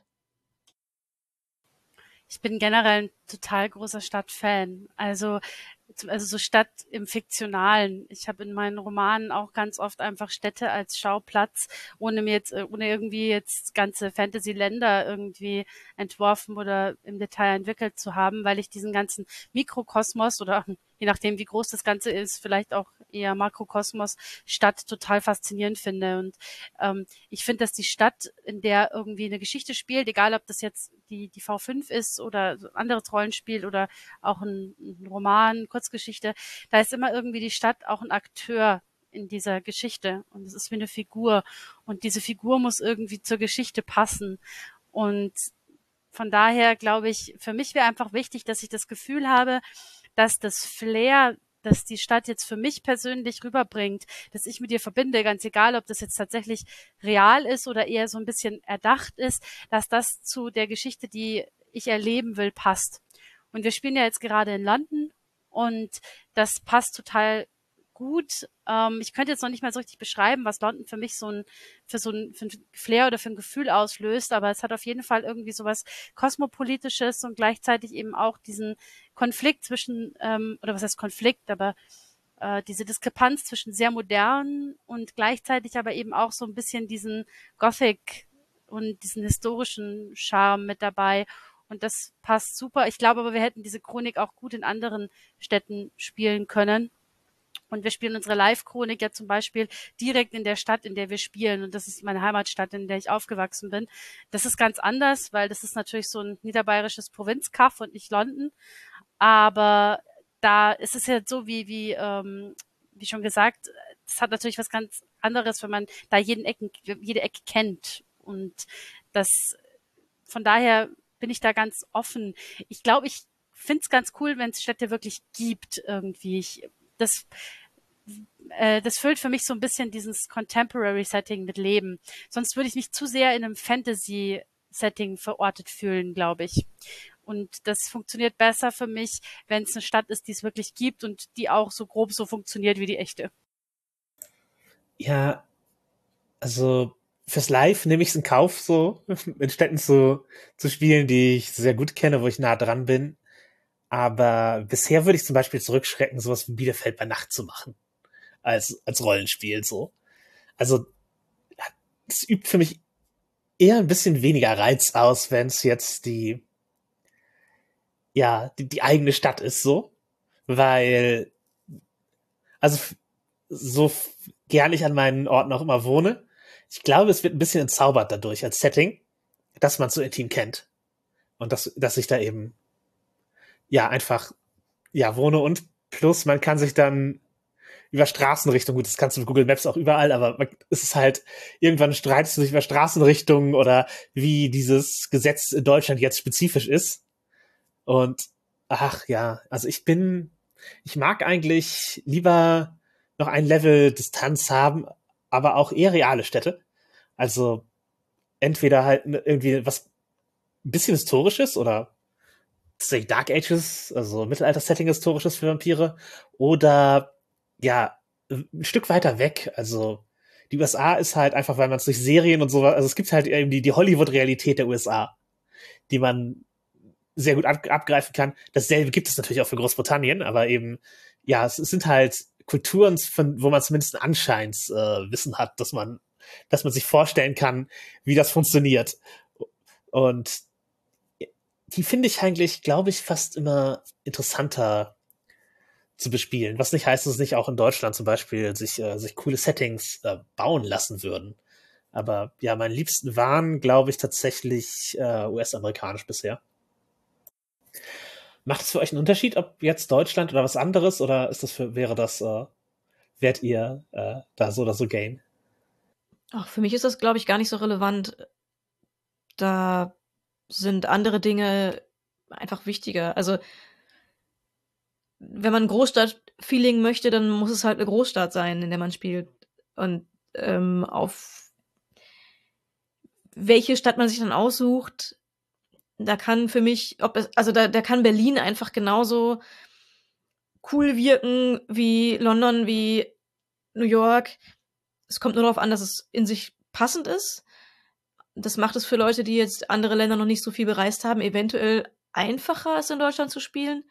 Oder einfacher, es woanders zu spielen, weil man sowieso nicht weiß, wie die Stadt ist und dann ähm, sich mehr in die Fantasie begeben kann, weil man einfach nur einmal googelt und ähm, das Wissen benutzt. Also für mich kein großer Unterschied, ob das im Deutschen spielt oder, oder nicht. Ich glaube, für mich ist da auch die Distanz, wie du vorhin schon sagtest, Jasmin, wichtig. Ich glaube, wenn ich jetzt eine, eine Vampire-Chronik zum Beispiel in Berlin spielen würde, ich würde dann immer überlegen, ach, und da wohnt die Person, die ich kenne, ja genau, und da wohnt die Person, die ich kenne. Und irgendwie würde mich das, glaube ich, so ein bisschen aus der Immersion reißen. Von daher bin ich ganz froh, es, also jetzt Orte zu bespielen, zu denen ich wenig persönlichen Bezug habe. Ich meine, klar, es, ich kenne auch irgendwie Leute, die haben mal in London gewohnt, so ist es jetzt nicht. Aber die Stadt ist so groß und ist für mich auch einfach so ähm, noch, noch so fremd, noch, da ist irgendwie noch genug Distanz da, um die einfach ohne diese, diese Verstrickungen bespielen zu können. Und das schafft für mich eben so ein bisschen zusätzliche Immersion. Ich glaube aber auch, dass man durchaus auch in deutschen Städten irgendwie coole Vampire-Settings spielen kann. Also das ist sicherlich kein Hindernis. Ja, wahrscheinlich, also offensichtlich machen Leute das auch. Also da, da, da möchte ich, möchte ich gar keinen, das möchte ich gar nicht in Abrede stellen, dass das da coole Sachen gibt. Bisher hat mich nur, ich sag mal, keins so gereizt, das an den privaten Tisch zu bringen in Deutschland. Aber ja, Elia, du hast äh, jetzt vor kurzem einen neuen äh, Twitter-Account eröffnet unter The Mindhuntress, wo du über deine Arbeit als Rechtspsychologin sprichst. Schöner Name übrigens. Danke. Ich habe vorhin schon Jasmin erzählt, eigentlich ist der Name ist mir im Halbschlaf irgendwie nachts eingefallen. Und dann dachte ich, okay, jetzt ist der Zeitpunkt gekommen, an dem ich mir diesen Twitter-Account machen muss. ähm, weil die Idee hatte ich schon länger so im Hinterkopf, dass ich das mal aus von, von meinem äh, AutorInnen von meinem Autoren-Account mal irgendwie wegkopple, diese ganze Rechtspsychologie-Geschichte und habe dann jetzt einfach gedacht, so, jetzt ist vielleicht der richtige Zeitpunkt, jetzt habe ich einen Twitter-Namen und jetzt kann es losgehen. Ja. Hast du denn einen Bezug von Rechtspsychologie zu Vampiren? Interessanterweise gibt es tatsächlich durchaus Bezüge. Äh, wenn man nämlich mal googelt, stellt man fest, es gibt eine ganze Reihe Menschen, die Straftaten begangen haben und die dieses Attribut Vampir bekommen haben. Ähm, der bekannteste wahrscheinlich äh, der Vampir von Düsseldorf, Peter Kürten ja, der wobei, in den 20er Jahren mehrere Morde begangen hat. Wobei Fritz Hamann auch als Vampir äh, bezeichnet wurde und als Werwolf und dergleichen. Da genau, das ist total häufig und es hat auch oft überhaupt gar nichts mit dem Vampirmythos zu tun oder halt nur sehr, sehr, sehr am Rande. Also bei Kürten zum Beispiel, das ist ja der, der so ein bisschen als äh, Inspirationsquelle gilt für den Film M von Fritz Lang da gab es, glaube ich, einen Fall, wo mal irgendwo am Rande in der Polizeiakte auftauchte, dass er wohl auch Blut getrunken habe von seinen Opfern. Aber das war halt ein Fall von wirklich vielen und es war nur so eine Randnotiz. Und bei den anderen Fällen, die dieses Attribut bekommen haben, eins war irgendwie auch ein, ein Londoner Serientäter, der, wo ich überhaupt nicht rausgefunden habe, warum man den als Vampir bezeichnet hat. Und es gibt sogar einen Vampir von Nürnberg, habe ich festgestellt. Ähm, also von daher, diese, diese, dieses Attribut ist wesentlich häufiger als in Bezug zu dem Vampirmythos selber. Ja, mir wäre Richard Chase bekannt als einen, der war in Sacramento, also in, in, in Kalifornien, der tatsächlich Blut getrunken hat als Serienmörder. Das kommt auch sicherlich zumindest äh, hin und wieder mal selten vor. Ich glaube aber, dass so diese, diese Zuschreibung Vampir, Werwolf, äh, diese, diese ähm, diese Titel mehr was damit zu tun haben, irgendwie rauszustellen, diese Leute, also diese Leute zu entmenschlichen und irgendwie ihnen so die das Menschsein abzusprechen und ihnen so eine so ein Monsterattribut mitzugeben. Da ist das, glaube ich, mit dem Bluttrinken dann sogar eher noch das kleinere Übel dabei. Ja, ich, ich glaube, dass das tatsächlich diese Funktion hat, das äh, ja irgendwie zu erklären. Weil Fritz Hamann ja nach eigener Aussage Leuten in den Hals gebissen hat. Also man kann sich's irgendwo erklären. es gibt diese Parallele natürlich schon bisweilen und es gibt durchaus auch irgendwie Fälle, wo Menschen aufgrund von irgendwelchen Wahnvorstellungen, schizophrenen Psychosen sich tatsächlich für Vampire halten, aber das ist super selten. Äh, also das, glaube ich, hat dann, ja, also passiert wirklich nur wahnsinnig, wahnsinnig selten. Also wesentlich seltener als dann eben dieser Vampirbegriff irgendwie genutzt wird für, für Menschen, die Straftaten begangen haben. Und ja, ich glaube, dass es auch ganz oft irgendwie zusammenhängt, so ein bisschen mit so Satanic Panic Geschichten. Also wenn dann jemand sich nebenbei auch noch mit irgendwie schwarz angezogen hat, irgendwie Affinitäten zu Gothic hatte oder und oder zu BDSM, dann war, glaube ich, dieses Vampir-Label da sehr schnell draufgeklebt. Was ja auch einfach irgendwie sehr schade ist, weil diese Ästhetik und auch, auch die Ästhetik vom Bluttrinken durchaus was ist, was ja Personen anspricht, spricht, wo es einfach nichts mit irgendwie Straftaten oder so zu tun hat, sondern eben mit, das kann mit Kink in Zusammenhang stehen, das kann komplett Vanilla sein und einfach nur als Ästhetik für jemanden attraktiv funktionieren. Und da dann die Nähe zu den, also so eine Nähe zu setzen zu Serientätern, die damit eigentlich gar nichts zu tun haben, also die eben nicht Blut trinken, in Hälse beißen, ähm, sondern einfach nur so gelabelt werden, um das Monster vorzuheben. Das ist dann ja irgendwo auch schade und ich würde sagen, zu einem bestimmten Zeitpunkt war es garantiert auch etwas schädlich. Ja, ich finde es eher andersrum schade, weil das eben Menschen, das sind ja, also auch, auch Täter sind ja Leute, äh, das, das ist, weil es denen sozusagen die Menschlichkeit äh, abspricht aufgrund von irgendwelchen Eigenschaften. Und letztlich müssen wir, glaube ich, damit umgehen lernen, dass es auch Menschen sind. Ja, auf jeden Fall. Also, also ich denke, es trifft auf jeden Fall beides zu. Es gibt ja gerade, ich weiß nicht, wie es in Deutschland ist, aber es gibt in den USA ja auch sehr, sehr große Vereinigungen von Menschen, die sich selbst als Vampire beschreiben, für die das aber eben so eine, eine Lifestyle-Entscheidung letzten Endes ist und was mit ihrer Lebensphilosophie zu tun hat, kann natürlich auch eine gewisse Nähe zum BDSM haben, muss es aber, glaube ich, gar nicht, wenn ich das richtig verstanden habe und äh, diese Leute dann irgendwie zu pathologisieren oder da zu stigmatisieren, indem man sie irgendwie in die Nähe rückt mit irgendwelchen Monstern oder so, ist natürlich komplett schädlich. Und generell diese Entmenschlichung ist an und für sich natürlich auch problematisch und schädlich, das ist ganz klar. Ist ja wahrscheinlich aus psychologischer Sicht auch gar nicht unbedingt klug, ähm, Personen, die schlimme Straftaten begangen haben, zu entmenschlichen statt zu sehen, warum so etwas passieren konnte und wie sich diese Person dahin entwickeln konnte. Das sind ja auch eigentlich die viel wichtigeren Fragen, als, naja, als Monster abzustempeln.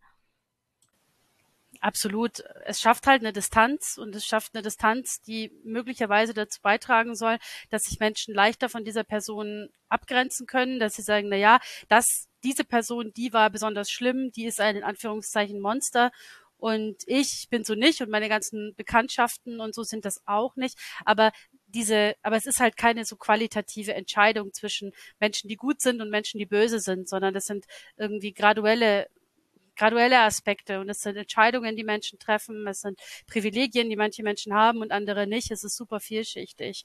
Und dann ist es genauso, wie du sagst, wenn man dann irgendwie einfach so ein Etikett draufklebt, diese Person ist ein Monster, dann macht es einem das natürlich auch leicht, die Mechanismen dahinter zu ignorieren. Und das ist halt genau der falsche Weg.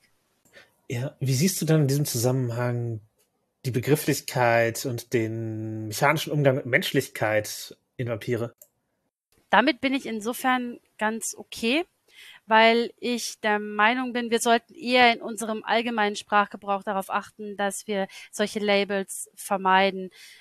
Das ist aber immer so eine ganz schwierige Geschichte. Da hatten wir auch schon ein bisschen bei diesem, bei der Gender Swap Folge auch schon mal drüber gesprochen, äh, wenn es auch so um in Anführungszeichen Wahnsinn geht, als eine Komponente zum Beispiel von kosmischem Horror, die jetzt mit realen psychischen Erkrankungen, Neurodiversität überhaupt nichts zu tun hat, sondern eine übersinnliche Komponente darstellt, die eigentlich ganz streng getrennt sein sollte von allem, was wir in unserem Alltag erleben. Und so ist es ja jetzt bei der Menschlichkeit in, ähm, in der V5 auch. Das ist eigentlich ein übersinnliches Konstrukt. Das hat mit unserer mit dem alltäglichen Umgang mit diesem Begriff gar nicht so wahnsinnig viel zu tun. Es ist aber natürlich dasselbe Wording. Und man muss da schon aufpassen, glaube ich, dass man nicht in äh, falsche Kategorien reinrutscht. Ja, und man, also man kann ja die Grundpfeiler für die Menschlichkeit für seine eigene Chronik selber setzen. Da gibt es ja auch Regelmechaniken dazu. Da würde ich halt eben auf, aufpassen, welche Verhaltensweise man als, okay, das nimmt Leuten Menschlichkeit labelt. Ich, ja, andere töten, okay, das, ich sehe halt eben, dass es natürlich immer sehr moralische Fragen aufwirft und so etwas. Das ist, äh, ja klar, also da bin ich sehr okay, wenn da gewürfelt wird, ob man seine Menschlichkeit als Vampir behält oder äh, ja, verliert, weil die Frage ist halt ja auch eher sozusagen, war es dir egal oder berührt dich das noch?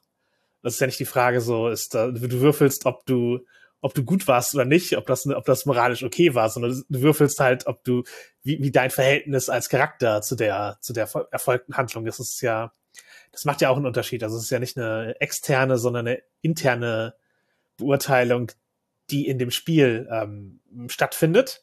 Aber natürlich schaffen wir als Gruppe eben extern die Maßstäbe dafür.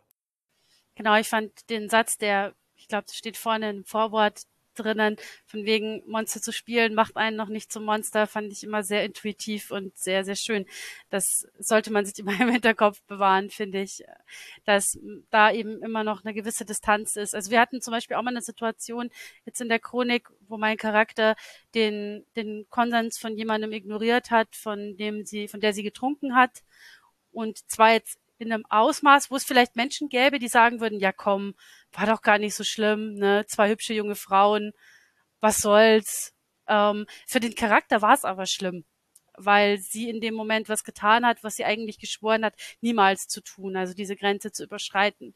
Und ich glaube, das ist auch wichtig, dass man das unter Umständen auch einfach mal gemeinsam diskutiert, wenn es an solche Punkte kommt und sich da auch reflektiert. Ähm, warum finde ich das jetzt gerade schlimm oder warum finde ich das jetzt vielleicht gerade nicht schlimm? Das kann ja durchaus auch Basis für interessante Diskussionen bieten, wenn man das möchte. Auf jeden Fall. Und es gibt ja auch äh, eben Jagdverhalten, die das direkt in Frage stellen. Also es gibt halt den Consensualist, wo halt sehr wichtig ist, dass man Konsent bekommt, aber es gibt auch welche wie den, den Sandman, wo man absichtlich halt von Schlafenden trinkt, um sie zu wecken. Das ist ja auch eben etwas, was eben explizit nicht konsensuell sein kann. Ich, ich muss übrigens einfach bemerken, dass ich den, den Begriff Jagdverhalten da auch einfach schon sehr, sehr schön finde. Nur so ganz am Rand. Ja, danke. Äh, Im Englischen ist es Predator-Type. Auch gut, auch gut. Aber ich finde die Übersetzung äh, sehr ansprechend.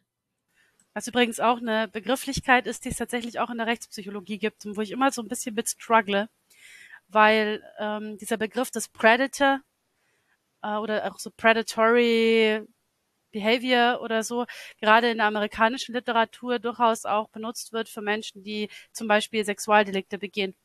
Und das finde ich immer ganz schwierig, weil das, weil ich eben finde, sowas sollte bezogen sein auf eben das, was wir unter Jagd verstehen. Und klar kann man irgendwie diese Parallele erkennen irgendwo, die ergibt bei bestimmten Personen auch irgendwie Sinn.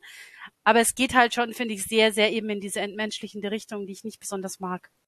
Also tatsächlich für Jagdverhalten wird da, wird da gesprochen? Ja, ja, tatsächlich. Ich, ich kann die Zusammenhänge verstehen, aber ich sehe auch, wo das schwierig ist. Das lädt halt einfach auch Missverständnisse ein, einerseits. Und ich, ich würde es gar nicht unbedingt entmenschlichend sehen, weil ja eben auch Menschen jagen können, aber das eine ne klare Trennung wäre da eigentlich wirklich, wirklich schön zwischen ja, pathologischer Betrachtung und ich sag mal Alterssprache, wo man eben nicht darüber redet, dass Leute irgendwelche ähm, und konsensuellen Dinge vorhaben. Das wenn da eine, ne, da ist eine stärkere Trennung, glaube ich, von Vorteil für alle. Ich glaube, es ist linguistisch schwer durchzusetzen. Also zum einen erstmal Jagdverhalten. Ich habe die Übersetzung nicht gewählt im Wissen. Also da, sonst hätte ich auch gerade nicht nachgefragt, dass es, das, dass es auch ein psychologischer Begriff ist, sondern habe einfach, wie können wir Predator-Type gut ins Deutsche übertragen, gewählt. Und fand Jagdverhalten eben damals äh, zusammen mit meinem Team sehr griffig. Ähm, aber okay, falls ihr es nicht wisst, ich habe an der V5 mit übersetzt, da in zumindest am Regelwerk und äh, den ersten beiden Bänden. Ähm, und ja, genau, ich, ich glaube, dass es eben schwierig ist, das getrennt zu halten, weil Leute eben sowas wie ein True Crime Interesse haben. Und weil Leute beginnen, über Dinge zu reden und dabei verwässert es sich eben. In, also es wird missverstanden, also es wird halt ein, äh, ein allgemeiner Begriff, sobald er sich etabliert und dann spricht man halt davon. Und genau wie halt Serienmörder mal ein Fachbegriff war und jetzt ist es Allgemeinsprache. Also da, da, da hat sich ja auch vieles entwickelt und je mehr ein Begriff sich durchsetzt, umso umgangssprachlicher wird er halt auch teilweise halt auch fälschlich verwendet.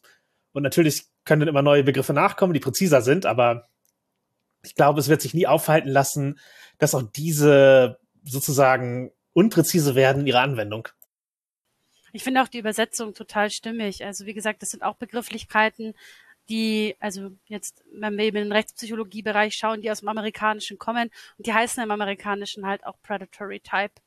Ähm, von daher ist es tatsächlich einfach auch genau dieser Begriff, der da verwendet wird. Es ist aber schon auch ziemliches Spezialwissen, sage ich jetzt mal. Also ob sich das jetzt irgendwie in True Crime Podcasts besonders verbreiten wird, das weiß ich nicht. Ich glaube, das kommt so ein bisschen aus dem FBI Jargon tatsächlich.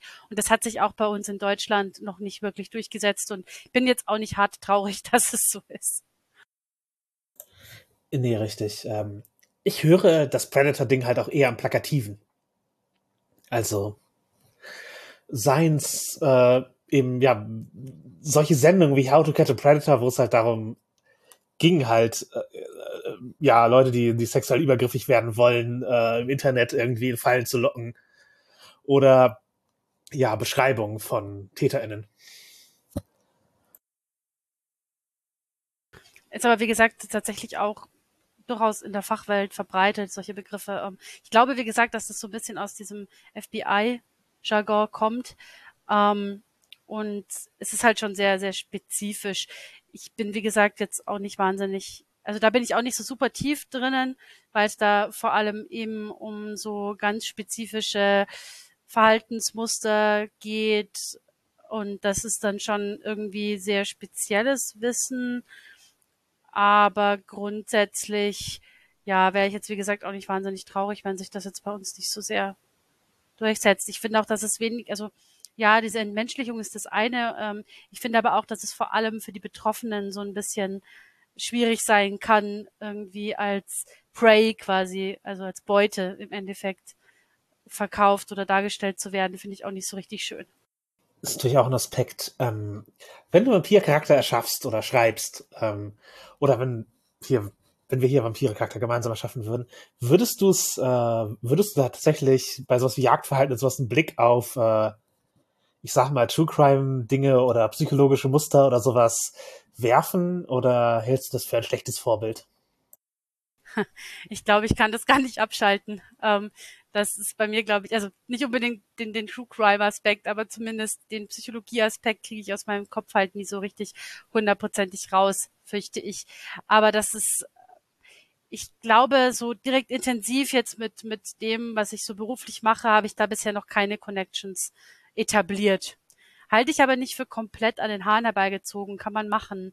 Gerade wenn man irgendwie Themen bespielt, die eher so in den Thriller, in die Thriller-Plot-Richtung gehen, kann ich mir das sogar vorstellen. Hat eben dann auch wieder alle positiven und negativen äh, Aspekte, die wir in unserer Folge damals schon besprochen haben.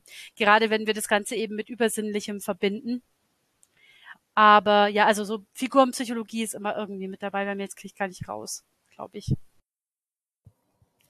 Ja, ich habe halt schon Sachen nicht gemacht, weil ich gedacht habe, okay, das ist, das ist zu nah an wirklich unangenehmem ich sag mal, kriminellen Verhalten oder Serienmörderzeug oder sowas. Also wo ich halt, okay, nee, die, diese Assoziationen möchte ich gar nicht wecken. Ich mach's eine Spur mythologischer oder ich mach's eine Spur cinematischer, weil ja, ich, ich möchte halt da gar nicht so, so nah dran rangehen.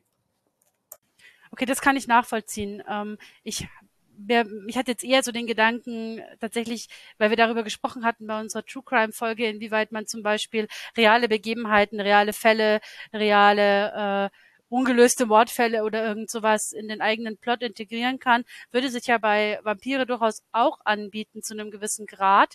Ähm, und das hat eben dann auch wieder diese ganzen Implikationen, die wir auch besprochen haben, dass es halt reale Menschen sind, die man da mit reinnimmt und so weiter das würde ich dann auf jeden Fall im Hinterkopf behalten.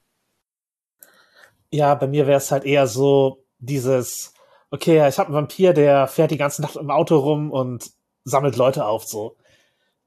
Da hatte ich so dieses, ja, das sind aber auch Assoziationen, die dann halt direkt an diese 70er Jahre Highway-Mörder Leute fast automatisch erinnern und da muss ich noch einen Twist reinbringen, damit es nicht ganz so, ja, äh, einfach, das ist dasselbe Muster hat, so ohne die, die Leute direkt zu benennen. Das stimmt, ja, das kann ich mir schon auch vorstellen. Das ist natürlich bei, bei Vampire durchaus auch möglich, irgendwie diese Nähe zu bestimmten,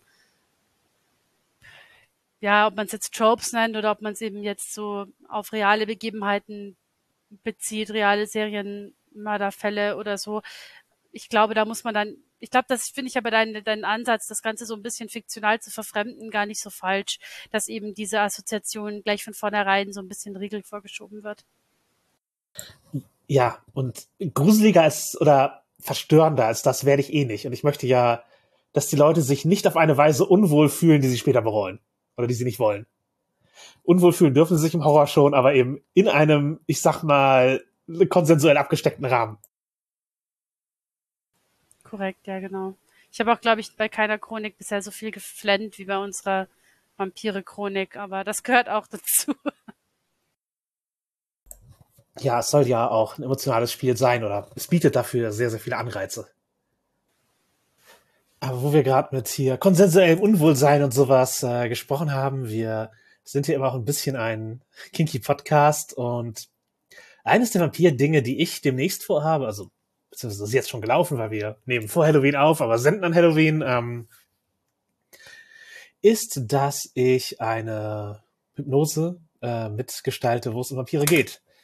Nämlich, äh, ja, wir machen im Grunde ein, ein Fearplay, also absichtlich eine gruselige Hypnose, wo ja, die eine Seite, die ist, wo ja, praktisch der Snack, der von Vampiren gejagt wird und eben diese Art von Fantasie von einem Vampir gejagt werden und dann eben, dass Blut getrunken wird und solche Dinge ähm, bespielt werden. Auf der anderen Seite eben der mächtige Vampir, der seine Beute äh, jagt und findet. Und das ist natürlich auch mit diesen Themen bisschen verknüpft. Also wir wollen, wir wollen es schon gruselig gestalten, aber die Leute sollen sich nicht ähm, zum Beispiel sel nachher selber ekeln dafür, diesen Vampir äh, erlebt zu haben. Und es ist natürlich auch mit Sicherheitstechnik, Leute können jederzeit abbrechen und rausgehen.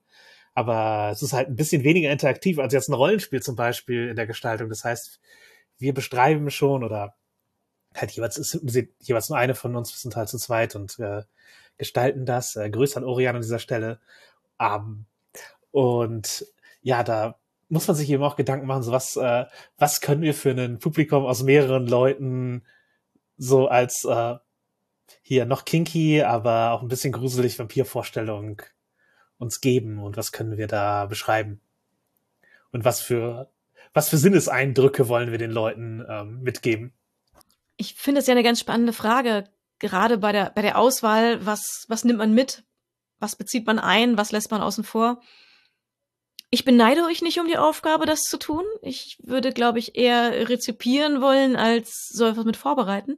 Aber auf jeden Fall spannendes Thema und sehr schön Halloweenig. Ja, also die Gelegenheit zu rezipieren hast du natürlich immer, aber ähm, ja klar, die, also die, die Auswahl ist schon, ist schon da. Wir haben natürlich auch dann zumindest so roundabout in den Gruppen, für die wir es machen, rumgefragt, was für die Leute halt Hard Limits sind und was äh, was okay ist. Und auch darauf äh, ein paar Sachen angepasst, weil ja, offensichtlich wollen wir, wollen wir auch möglichst viele Leute mitnehmen. Und ja, wir geben vorher natürlich einen ganzen Schwung an Inhaltswarnungen vor sowas hinweg, dass die Leute nicht ähm, unbewusst in sowas rein äh, gehen, was ihnen nicht, was, was, was halt äh, äh, für sie dann unangenehme äh, Folgen hätte. Das, das wollen wir auch nicht. Plus es primet sie, also sozusagen, indem wir Inhaltswarnungen geben, die Leute, die mitmachen, für die ist dann schon eine Erwartung geschaffen, die Unterbewusstsein ist bereit, das aufzunehmen. Also gehören in dem Sinne die Inhaltswarnungen wie bei einem guten Spiel ein bisschen mit dazu. Ja, ja, also sie dienen nicht, sie dienen nicht wirklich dazu, äh, jetzt speziell das zu verstärken, aber sie sind eben auch nicht hinderlich, um mal wieder ein Beispiel zu geben, wie Inhaltswarnungen nicht hinderlich sind, sondern können halt am ehesten beitragen. Ähm, ich weiß, dass du jetzt über den über King-Kontakte, über die BDSM-Szene an die Hypnose gekommen bist. Wenn jetzt aber Leute sagen, uh, also so eine Vampir-Hypnose, das fände ich jetzt schon spannend. Gibt's da auch Angebote, wo sich die Leute jetzt dran richten könnten? Also, wenn sie mich nicht persönlich kennen, ist es natürlich schwieriger, das von mir zu bekommen. Aber ähm, theoretisch gibt es da ja genug Dinge, die sich da, aber an sich gibt es halt genug Möglichkeiten, sowas als Traumreisen und sowas zu gestalten und die, ich finde die Sprachform auch tatsächlich hilfreich, auch fürs Rollenspiel zum Beispiel, als Werkzeug zu, zur Verfügung zu haben, einfach weil man nochmal auf eine andere Weise lernt, Sprache als Werkzeug einzu, einzusetzen. Und ja, tendenziell gibt es auf jeden Fall ja Möglichkeiten, sowas umzusetzen oder äh, zu lernen. Äh, vieles davon geht halt erstmal aus der Kings-Seite hin, weil das sind, glaube ich, Leute, die, ich sag mal, Freizeithypnose äh, am enthusiastischsten nutzen, von denen ich jetzt zumindest weiß. Es, man kann sich natürlich auch in so einen hypnotherapeutischen Bereich begeben. Die Sprachmuster sind ähnlich, die kannst du halt auch verwenden. Aber wenn du kinky Dinge willst, ähm, englischsprachiges Einstiegswerk würde ich äh, Mindplay empfehlen, als äh, von Mark Weisman, das einem auch explizit, wo wir Psychologie schon heute als Thema haben, eine Abgrenzung von der therapeutischen Hypnose gibt und einem sagt, was man nicht tun soll. Oder was nicht, was, was halt, äh, ja, nicht griffig ist. Also ich würde den Unterschied halt auch nehmen zwischen ähm, Leute aus Spaß massieren, weil sich das gut anfühlt, und Chiropraxis. Weil ein Chiropraktiker, wenn man das halt einfach macht, ohne es zu wissen, kann man halt Sachen brechen und äh, man würde es aber halt auch einfach nicht tun. Man, kann, man käme nicht auf die Idee. Same mit Hypnose, da kannst du auch eben. Das finde ich ein total gutes Bild. Ich finde, es bringt es total sinnvoll rüber. Also das heißt, ich stelle mir das quasi wirklich so ein bisschen vor, wie so, wie so Traumreisen, dann wie so Fantasiereisen im Endeffekt geführt. Ähm, die, das, was ich vorhabe, ist auf jeden Fall, genau, es ist im, im Wesentlichen ist das so ein Traum-Fantasiereise-Ding. Dabei, im Gegensatz zu manchen Dingen, wie zum Beispiel autogenem Training oder manchen Traumreisen, verwenden wir eben bewusst Sprachmuster, die als vertiefend äh, funktionieren, um Leute mehr in eine Trance reinzugehen, aber mehr in eine Trance reinzubringen, aber ja, letztlich ist es im Grunde wie eine, wie eine Traumreise, nur dass man eben ein paar Sachen anders bewusst äh, verwendet, aber beides ist halt ein, ich sag mal, ein Umgang mit einem Trancezustand, den Menschen, also Menschen haben sowieso ständig Trancezustände, auch wenn man ein Buch liest und nicht mehr die einzelnen Te Worte wahrnimmt, sondern einfach die gesamte Vorstellung hat. Das ist schon ein Trancezustand und Hypnose ist letztlich halt nur der bewusste Umgang damit. In unserem Fall halt, um eine, eine gruselige Geschichte auf eine besondere Weise zu erzählen. Man kann natürlich noch mehr damit machen, aber das ist gerade ja nicht Inhalt von dem, was wir planen. Ja, ähm, wir hatten bei der letzten Sendung über Vampire auch schon drüber gesprochen, dass auch Kink-technisch natürlich noch mehr geht als, äh, als Hypnose, als es gibt einfach super viel auch da in dem Bereich. Und ich habe mir in letzter Zeit immer mal wieder die Frage gestellt, ähm, wenn man jetzt einen, einen bestimmten Kink hat oder wenn es auch nur irgendwie einen ähm, Gefallen an einem bestimmten Trope ist. In diesem Falle, wir reden über, über Vampire. Der sexy Vampir ist ein super beliebtes Trope, das immer und immer wieder vorkommt, nicht nur bei, ähm, nicht nur bei Twilight, wo es auch sehr im Vordergrund steht, aber auch bei sehr vielen anderen Vampir-Geschichten. Und das spricht viele an. Das spricht viele auf irgendwo sexueller Ebene an, das spricht viele auf Kink-Ebene an. Und ich meine, wir sind alle drei auch äh, in, als Autorinnen tätig und schreiben Dinge. Wie stehen wir dazu, wenn Sachen aus dem Kontext rausgenommen werden und äh, sexy gefunden werden, obwohl sie es eigentlich ursprünglich nicht waren, obwohl sie so nicht gemeint waren? Und ähm, ja, ich, was denken wir als Autorinnen und Konsumentinnen darüber? Und äh, um das Ganze ein bisschen griffiger zu machen, ich habe ein, zwei Beispiele vorbereitet. Denn ähm, wir haben alle drei Nighties gesehen, deswegen fange ich damit an. Es gibt eine bestimmte Szene, die mir aufgefallen ist, wo es ein Fall sein kann, wo ich glaube, dass es nicht als sexy Vampir-Szene gedacht war, ist bei mir jetzt aber speziell so angekommen ist, weil ich auf sowas anspringe. Ähm, mir, mir fallen solche Dinge auf, mir ähm, ich, ich finde die dann äh, attraktiver. Also für mich machen Vampirzähne eine Person oft attraktiver. Einfach komplett ohne Kontext. Und ähm, es gab eine Szene, wo ähm, eine Person wölfisch, sag ich mal, lächelt, dabei die Fangzähne entblößt und man äh, sie anderen Personen besorgte Blicke zu werfen und man weiß, dass dieser Mann daraufhin die anderen ähm, gewaltsam angeht. Das wird nicht gezeigt, aber es ist in dem Moment absolut klar. Für mich war diese Szene ein, ha, ich habe diesen Schauspieler noch nie als irgendwie attraktiv empfunden, aber den Moment, den fand ich irgendwie gut. Der hat mir was gegeben. Ich glaube, ihr wisst, von welchem Moment ich spreche. Wie habt ihr den empfunden? Was war das für euch für eine Szene? Ich habe da auch schon so ein bisschen drüber nachgedacht und bin dann zu dem Schluss gekommen, ich glaube, ich bin zu ace, um das so richtig nachvollziehen zu können. Ähm, also so was diesen, äh, was diese Sexual Attraction angeht zumindest. Ähm, aber ich glaube, dass es zum einen schon irgendwie was auch mit einem Bruch von verschiedenen Elementen zu tun hat. Also irgendwie, man hat einen normalen Menschen, der in dem Moment aber zu mehr wird, als nur normaler Mensch zu sein, einfach durch die, durch den, durch die, durch dieses Symbol der, der Fangzähne. Und das macht natürlich schon einen, einen Reiz aus und das macht natürlich schon irgendwie, das erhöht das Ganze natürlich noch ein bisschen. Und wir beschäftigen uns jetzt irgendwie so lange schon mit Vampiren in der Popkultur, dass diese Verbindung zwischen Vampiren und Sexualität wahrscheinlich in unserem Kopf auch schon so gebahnt ist, dass es schwer ist, das zu ignorieren. Äh, ja, ich glaube, das ist nicht, nicht rauszukriegen. Diese, diese Verbindung, einfach weil sie schon so inhärent eigentlich da ist seit den, seit den Anfängen dieser, dieses Genres, ähm, also der modernen Gothic-Vampir-Fiktion.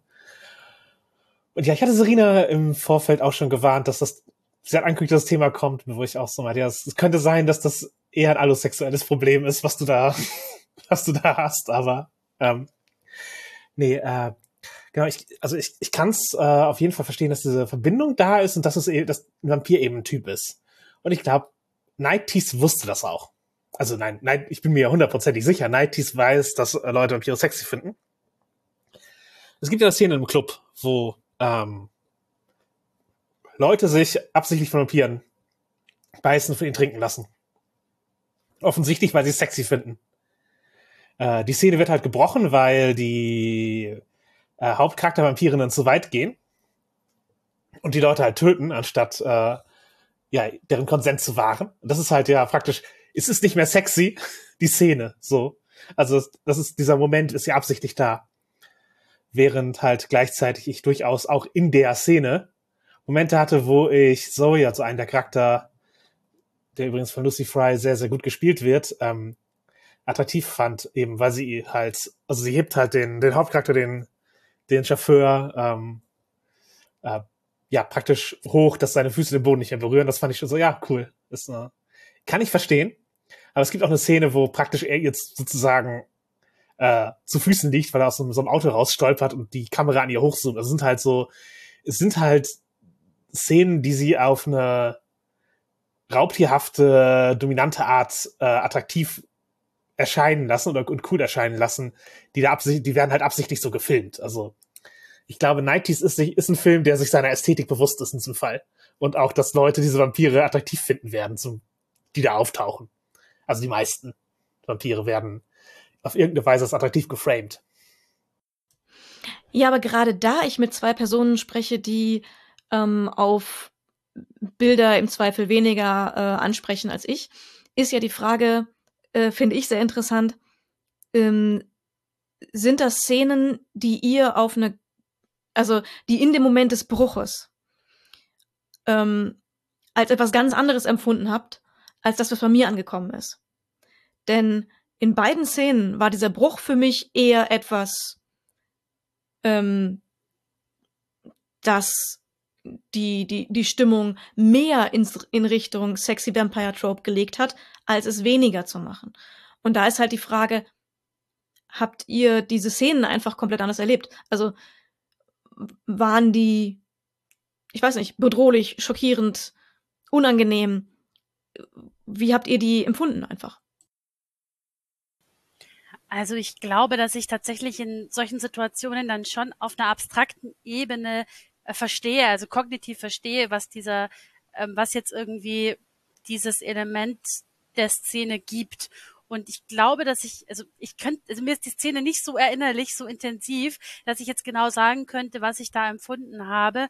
Aber zum einen ist es, glaube ich, ja schon so ein Element und so ein Twist, der ein Stück weit auch erwartbar ist im Kontext eines Vampirfilms, so also, dass man irgendwie also so ein bisschen darauf wartet, dass es passiert. Und zum anderen glaube ich, dass ich eben auf so einer rein kognitiven Ebene ist mir dann schon klar, also ich glaube, ich hätte schon auch, wenn ich diese Szene dann analysiert hätte, gesagt, das ist bestimmt gedacht, um irgendwie so eine, so eine Aura des Erotischen irgendwie zu erzeugen. Einfach weil dieses Bild und weil eben diese, diese Verbindung von Vampir mit irgendwie Sexiness so, so kulturell einfach schon sehr verankert ist. Und auch einfach zur Ästhetik und zur, zur Dramaturgie dieses Films gepasst hat, finde ich. Also in der Club-Szene, die ich beschrieben habe, ähm, ich war mir der Ambivalenz dessen bewusst und ich glaube, die war auch absichtlich angelegt, dass ihr Vampirismus auf eine Art attraktiv dargestellt wird.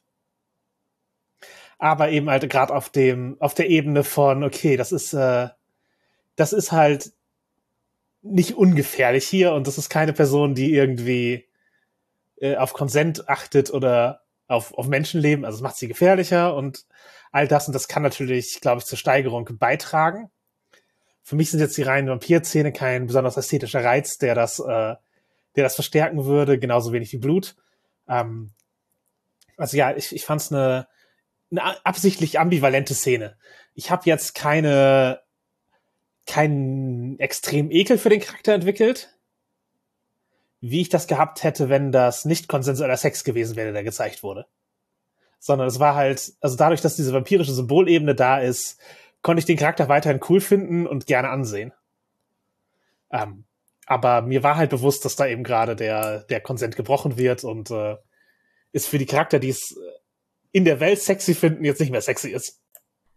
Ja, ich finde, der Unterschied ist auch ganz, ganz wichtig. Also ähm, es gibt ja wie gesagt, sehr, sehr viele Leute, die ähm, nicht nur den, den Sexy Vampire sexy finden, sondern auch kinkmäßig damit äh, sich auseinandersetzen. Und ich glaube, der tatsächliche, also ein tatsächliches Rollenspiel, dass man Vampir und, und Opfer spielt oder so, ist weniger verbreitet als die Ästhetik mitzunehmen. Und ich habe halt gemerkt, mich spricht diese Ästhetik sehr an in, in, wenn sie entsprechend gemacht ist. Also es gibt auch Vampirästhetik, die mich auf der Ebene gar nicht anspricht, aber die ich halt als Story cool finde, wo ich komplett dabei bin. Magst du mich erinnern, was die zweite Szene war? Du hast ja gerade eben von zwei Szenen gesprochen. Ja, für mich äh, tatsächlich, ich weiß nicht, ob Elea es gesehen hat. Ich ähm, bin große Freundin der Serie Being Human, die äh, UK-Variante. Ich weiß aber, dass äh, du, Jasmin, die auch schon gesehen hast. Und dort gibt es ähm, so Szenen, wo der ähm, ein Hauptcharakter, der auch Vampir ist, ähm, die Kontrolle verliert und innerhalb eines sexuellen Aktes ins, ähm, ins, ich sag mal, Essen geht. Und ähm, eben die Grenzen auch klar überschreitet. Und diese Szenen sind dargestellt, ja klar, es ist eine, es ist eine sexuelle Szene, ähm, es wechselt irgendwo vom Sensitiven zum Kontrollverlust. Und diese Szenen werden immer äh, gekontert mit der Folgeszene, wo er schockiert und ähm, ja auf auch auch mit einem gewissen Horror vor sich selbst äh, in dem Ergebnis des Ganzen steht, nämlich in den meisten Fällen eine eine tote Person, äh, die er eigentlich nicht töten wollte. Und gerade die letzte Szene ist für mich etwas, ähm, wo ich mich immer gefragt habe, ist diese Szene, soll diese Szene tatsächlich den Horror darstellen? Denn ich sehe, dass diese Person Horror empfindet. Für mich ist es aber gleichzeitig auch ein schönes Bild, das man gut angucken kann, ähm, das ja einfach angenehm zu sehen ist für mich. Und in dem Punkt habe ich mich nämlich gefragt, so, ja, da steht jemand neben einem, neben einer toten Person, der aus Versehen getötet hat, mit dem Horror dessen, das getan zu haben. Aber dadurch, dass diese Person eben in, in, in vampirtypischem Blut verschmiert und ähm, äh, Fangzähne noch draußen oder so, ähm, auf diese Weise aufgemacht ist, ist es für mich etwas optisch Schönes. Das wäre so mein zweites Beispiel, wo ich sagen würde, mh, hm, ich bin mir nicht sicher, ist es, ob die, ich, ich bin mir sehr sicher, dass es schon ein bisschen damit gespielt wird, dass Personen, die das gut finden, auch gut finden können in dem Moment. Denn wie gesagt, es gibt auch Vampir-Szenen, wo das da so gar nicht von angesprochen bin. Aber eben, ähm, ist das ein, ein, ich nehme es aus, aus dem Kontext und nehme nur das für mich raus, was ich daran gut finde. Ähm, genau, gerade da ihr, ich spreche mit Personen, die das äh, weniger diese visuellen Reize haben. Ähm, und Jasmin, du kennst die Szene. Hatte die für dich diesen Kontext oder war das für dich eher eine reine Horrorszene oder die den Horror in den Vordergrund gestellt hat? Ich würde sagen, dass die Szene durchaus am Anfang über Rauschschaften spielt, absichtlich. Also ist eine Szene, die uns aus der Perspektive des Vampirs erzählt. Und ähm, das heißt, wir sehen am Anfang rauschhaft, wie er eben ja äh, die Grenzen überschreitet und zu viel Blut trinkt. Und ähm, danach sehen wir seine, die sozusagen seine eigene Erkenntnis und den Horror daran. Und entsprechend ist, hat die beides. Sie zeigt halt die Ästhetik und die schrecklichen Kosten danach. Und das, äh, also für mich hat die halt irgendwann aufgehört, ähm, jetzt, ah cool, das ist eine sexy Vampir-Szene und alles ist gut zu sein, sondern äh, es ist halt eine, okay, ja, das ist, sind die äh, psychologischen Kosten für diesen Charakter und äh, wie er halt gerade mit seiner Menschlichkeit struggelt. Und ja, es ist halt auch eine, es ist nicht mehr sexy Szene, wo der Bruch kommt. Und der ist, glaube ich, absichtlich auch so angelegt von den Serienschaffenden. Hast du es gesehen, Elia, oder reden wir gerade an die vorbei? Ich kenne es leider nicht, nein, aber ich finde, ihr habt das ganz eindringlich und anschaulich eigentlich geschildert. Also ich kann es mir schon ganz gut vorstellen, wie das aufgemacht ist.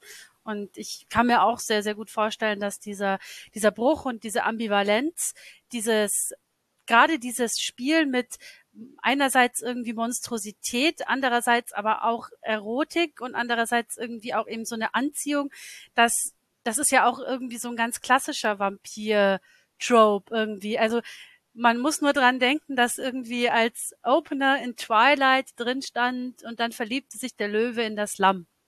Und das ist ja im Endeffekt gut, da geht's jetzt um Romantik eher inhaltlich und nicht um äh, Erotik, aber es spielt mit diesem selben, mit demselben Mechanismus, dieses, dieses Spannungsfeld eben zwischen einerseits Anziehung und andererseits eben auch ja, Monstrosität.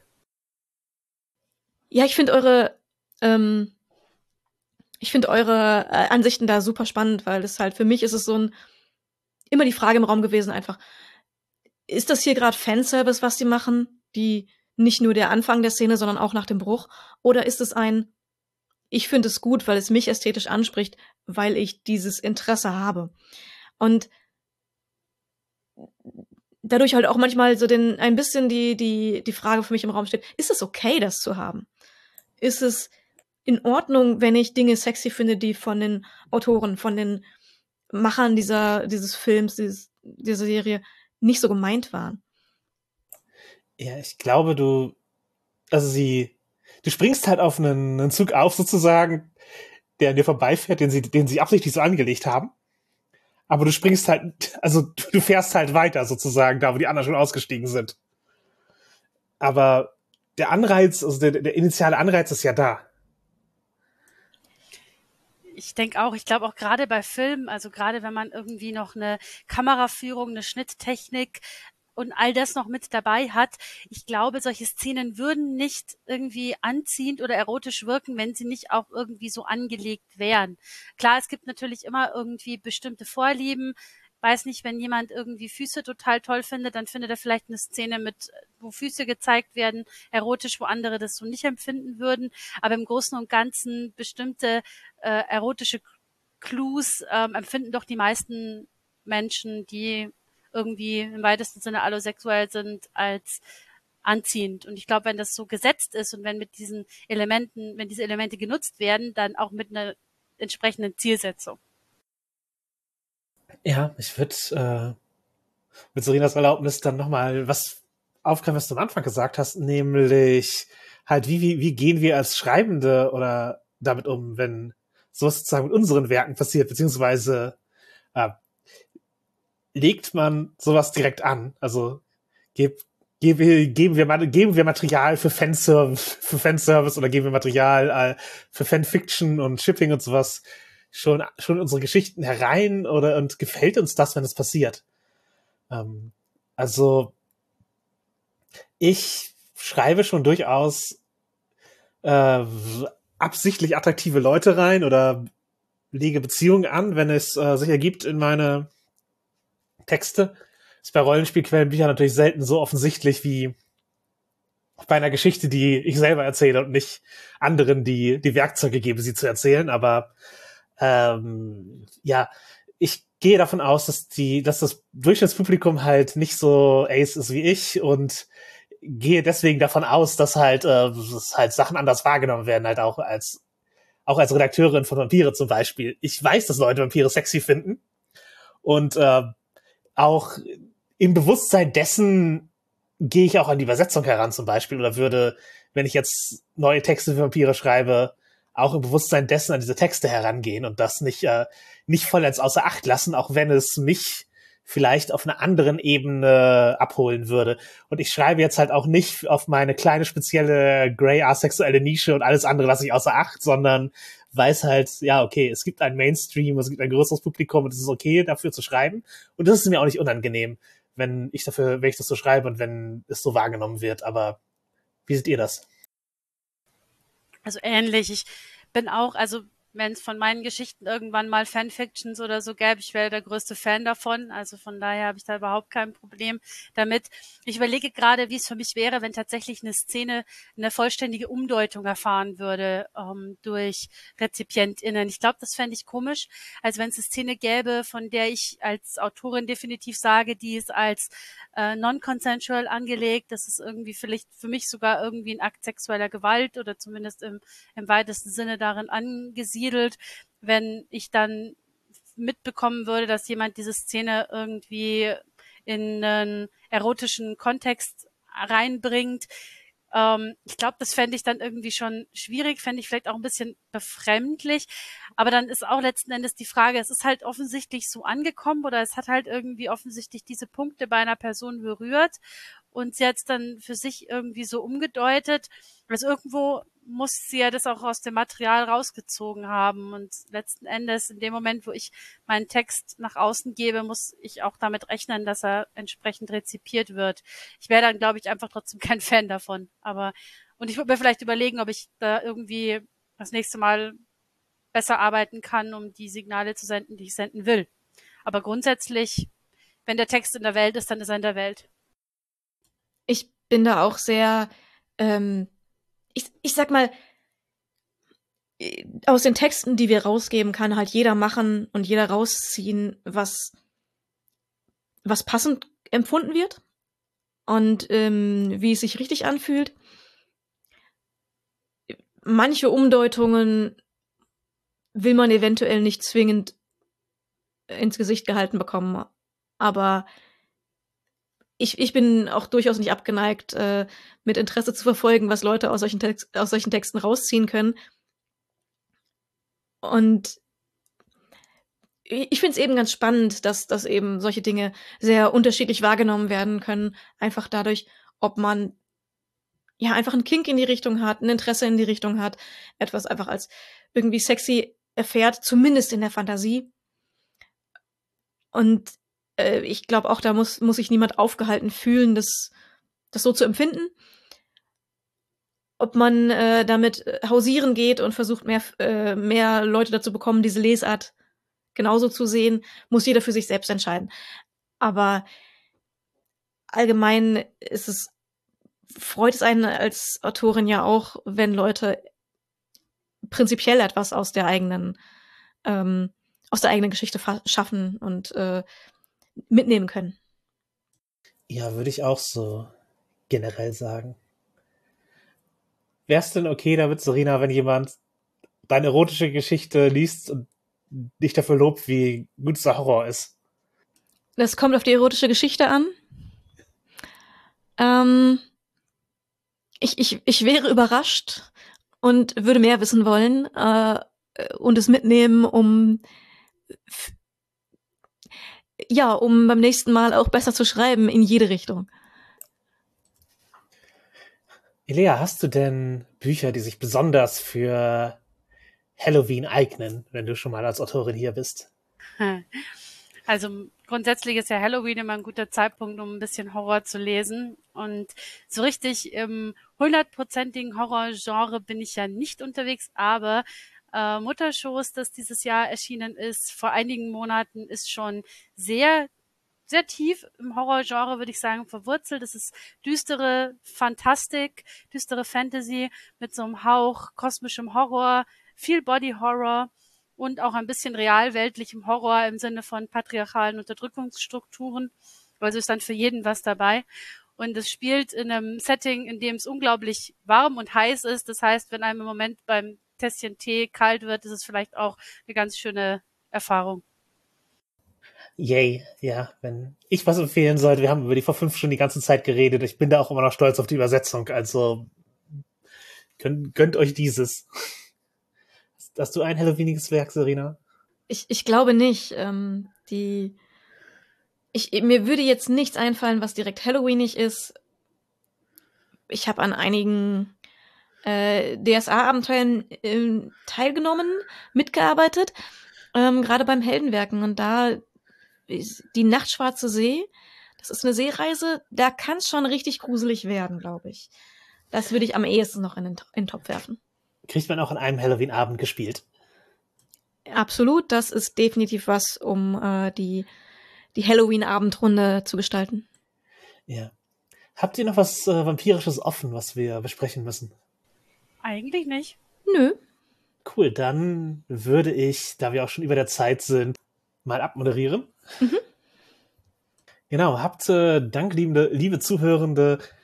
Danke auch äh, an dich, Elia. Wir, man findet dich jetzt äh, zweierlei auf Twitter. Man findet dich beim nerdigen und niveauvollen Trash Talk als äh, Podcasterin. Man kann Bücher von dir lesen. Also vieles kommt in die Show Notes und äh, äh, folgt diesen Links auch gerne. Wir möchten uns natürlich auch noch bei euch als äh, Zuhörende bedanken. Unter anderem für 25.000 Downloads insgesamt. Wuhu an dieser Stelle. Ähm, wir feiern diese Woche einfach noch ein bisschen mehr mit Halloween. Mhm. Genau, die, die True Crime Folge mit Elea, die ihr bei uns hören könnt, hat übrigens dazu durchaus beigetragen. Das ist so eine der Folgen, die im Nachhinein sehr viele, ich sag mal, Laufkundschaft anzieht. Das freut mich auf jeden Fall. Ich freue mich auch immer, wenn ich da sein darf und mit euch sprechen darf. Es ist immer sehr, sehr spannend, sehr interessant und sehr kurzweilig. Yay. Wir äh, freuen uns auch immer, dich da zu haben.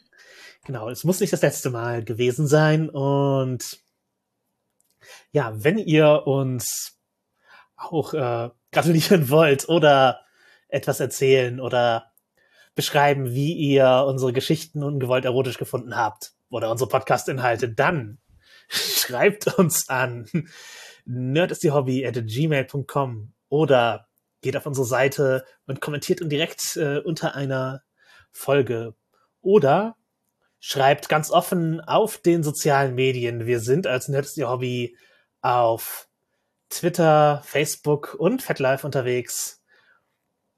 Ja, und natürlich, weil wir sind ein Podcast, abonniert uns und lasst Daumen nach oben da, rezensiert. Wir freuen uns da über alles und es hilft anderen Leuten, diesen Podcast zu finden. In diesem Sinne, Trick or Treat und willkommen in deinem neuen Leben.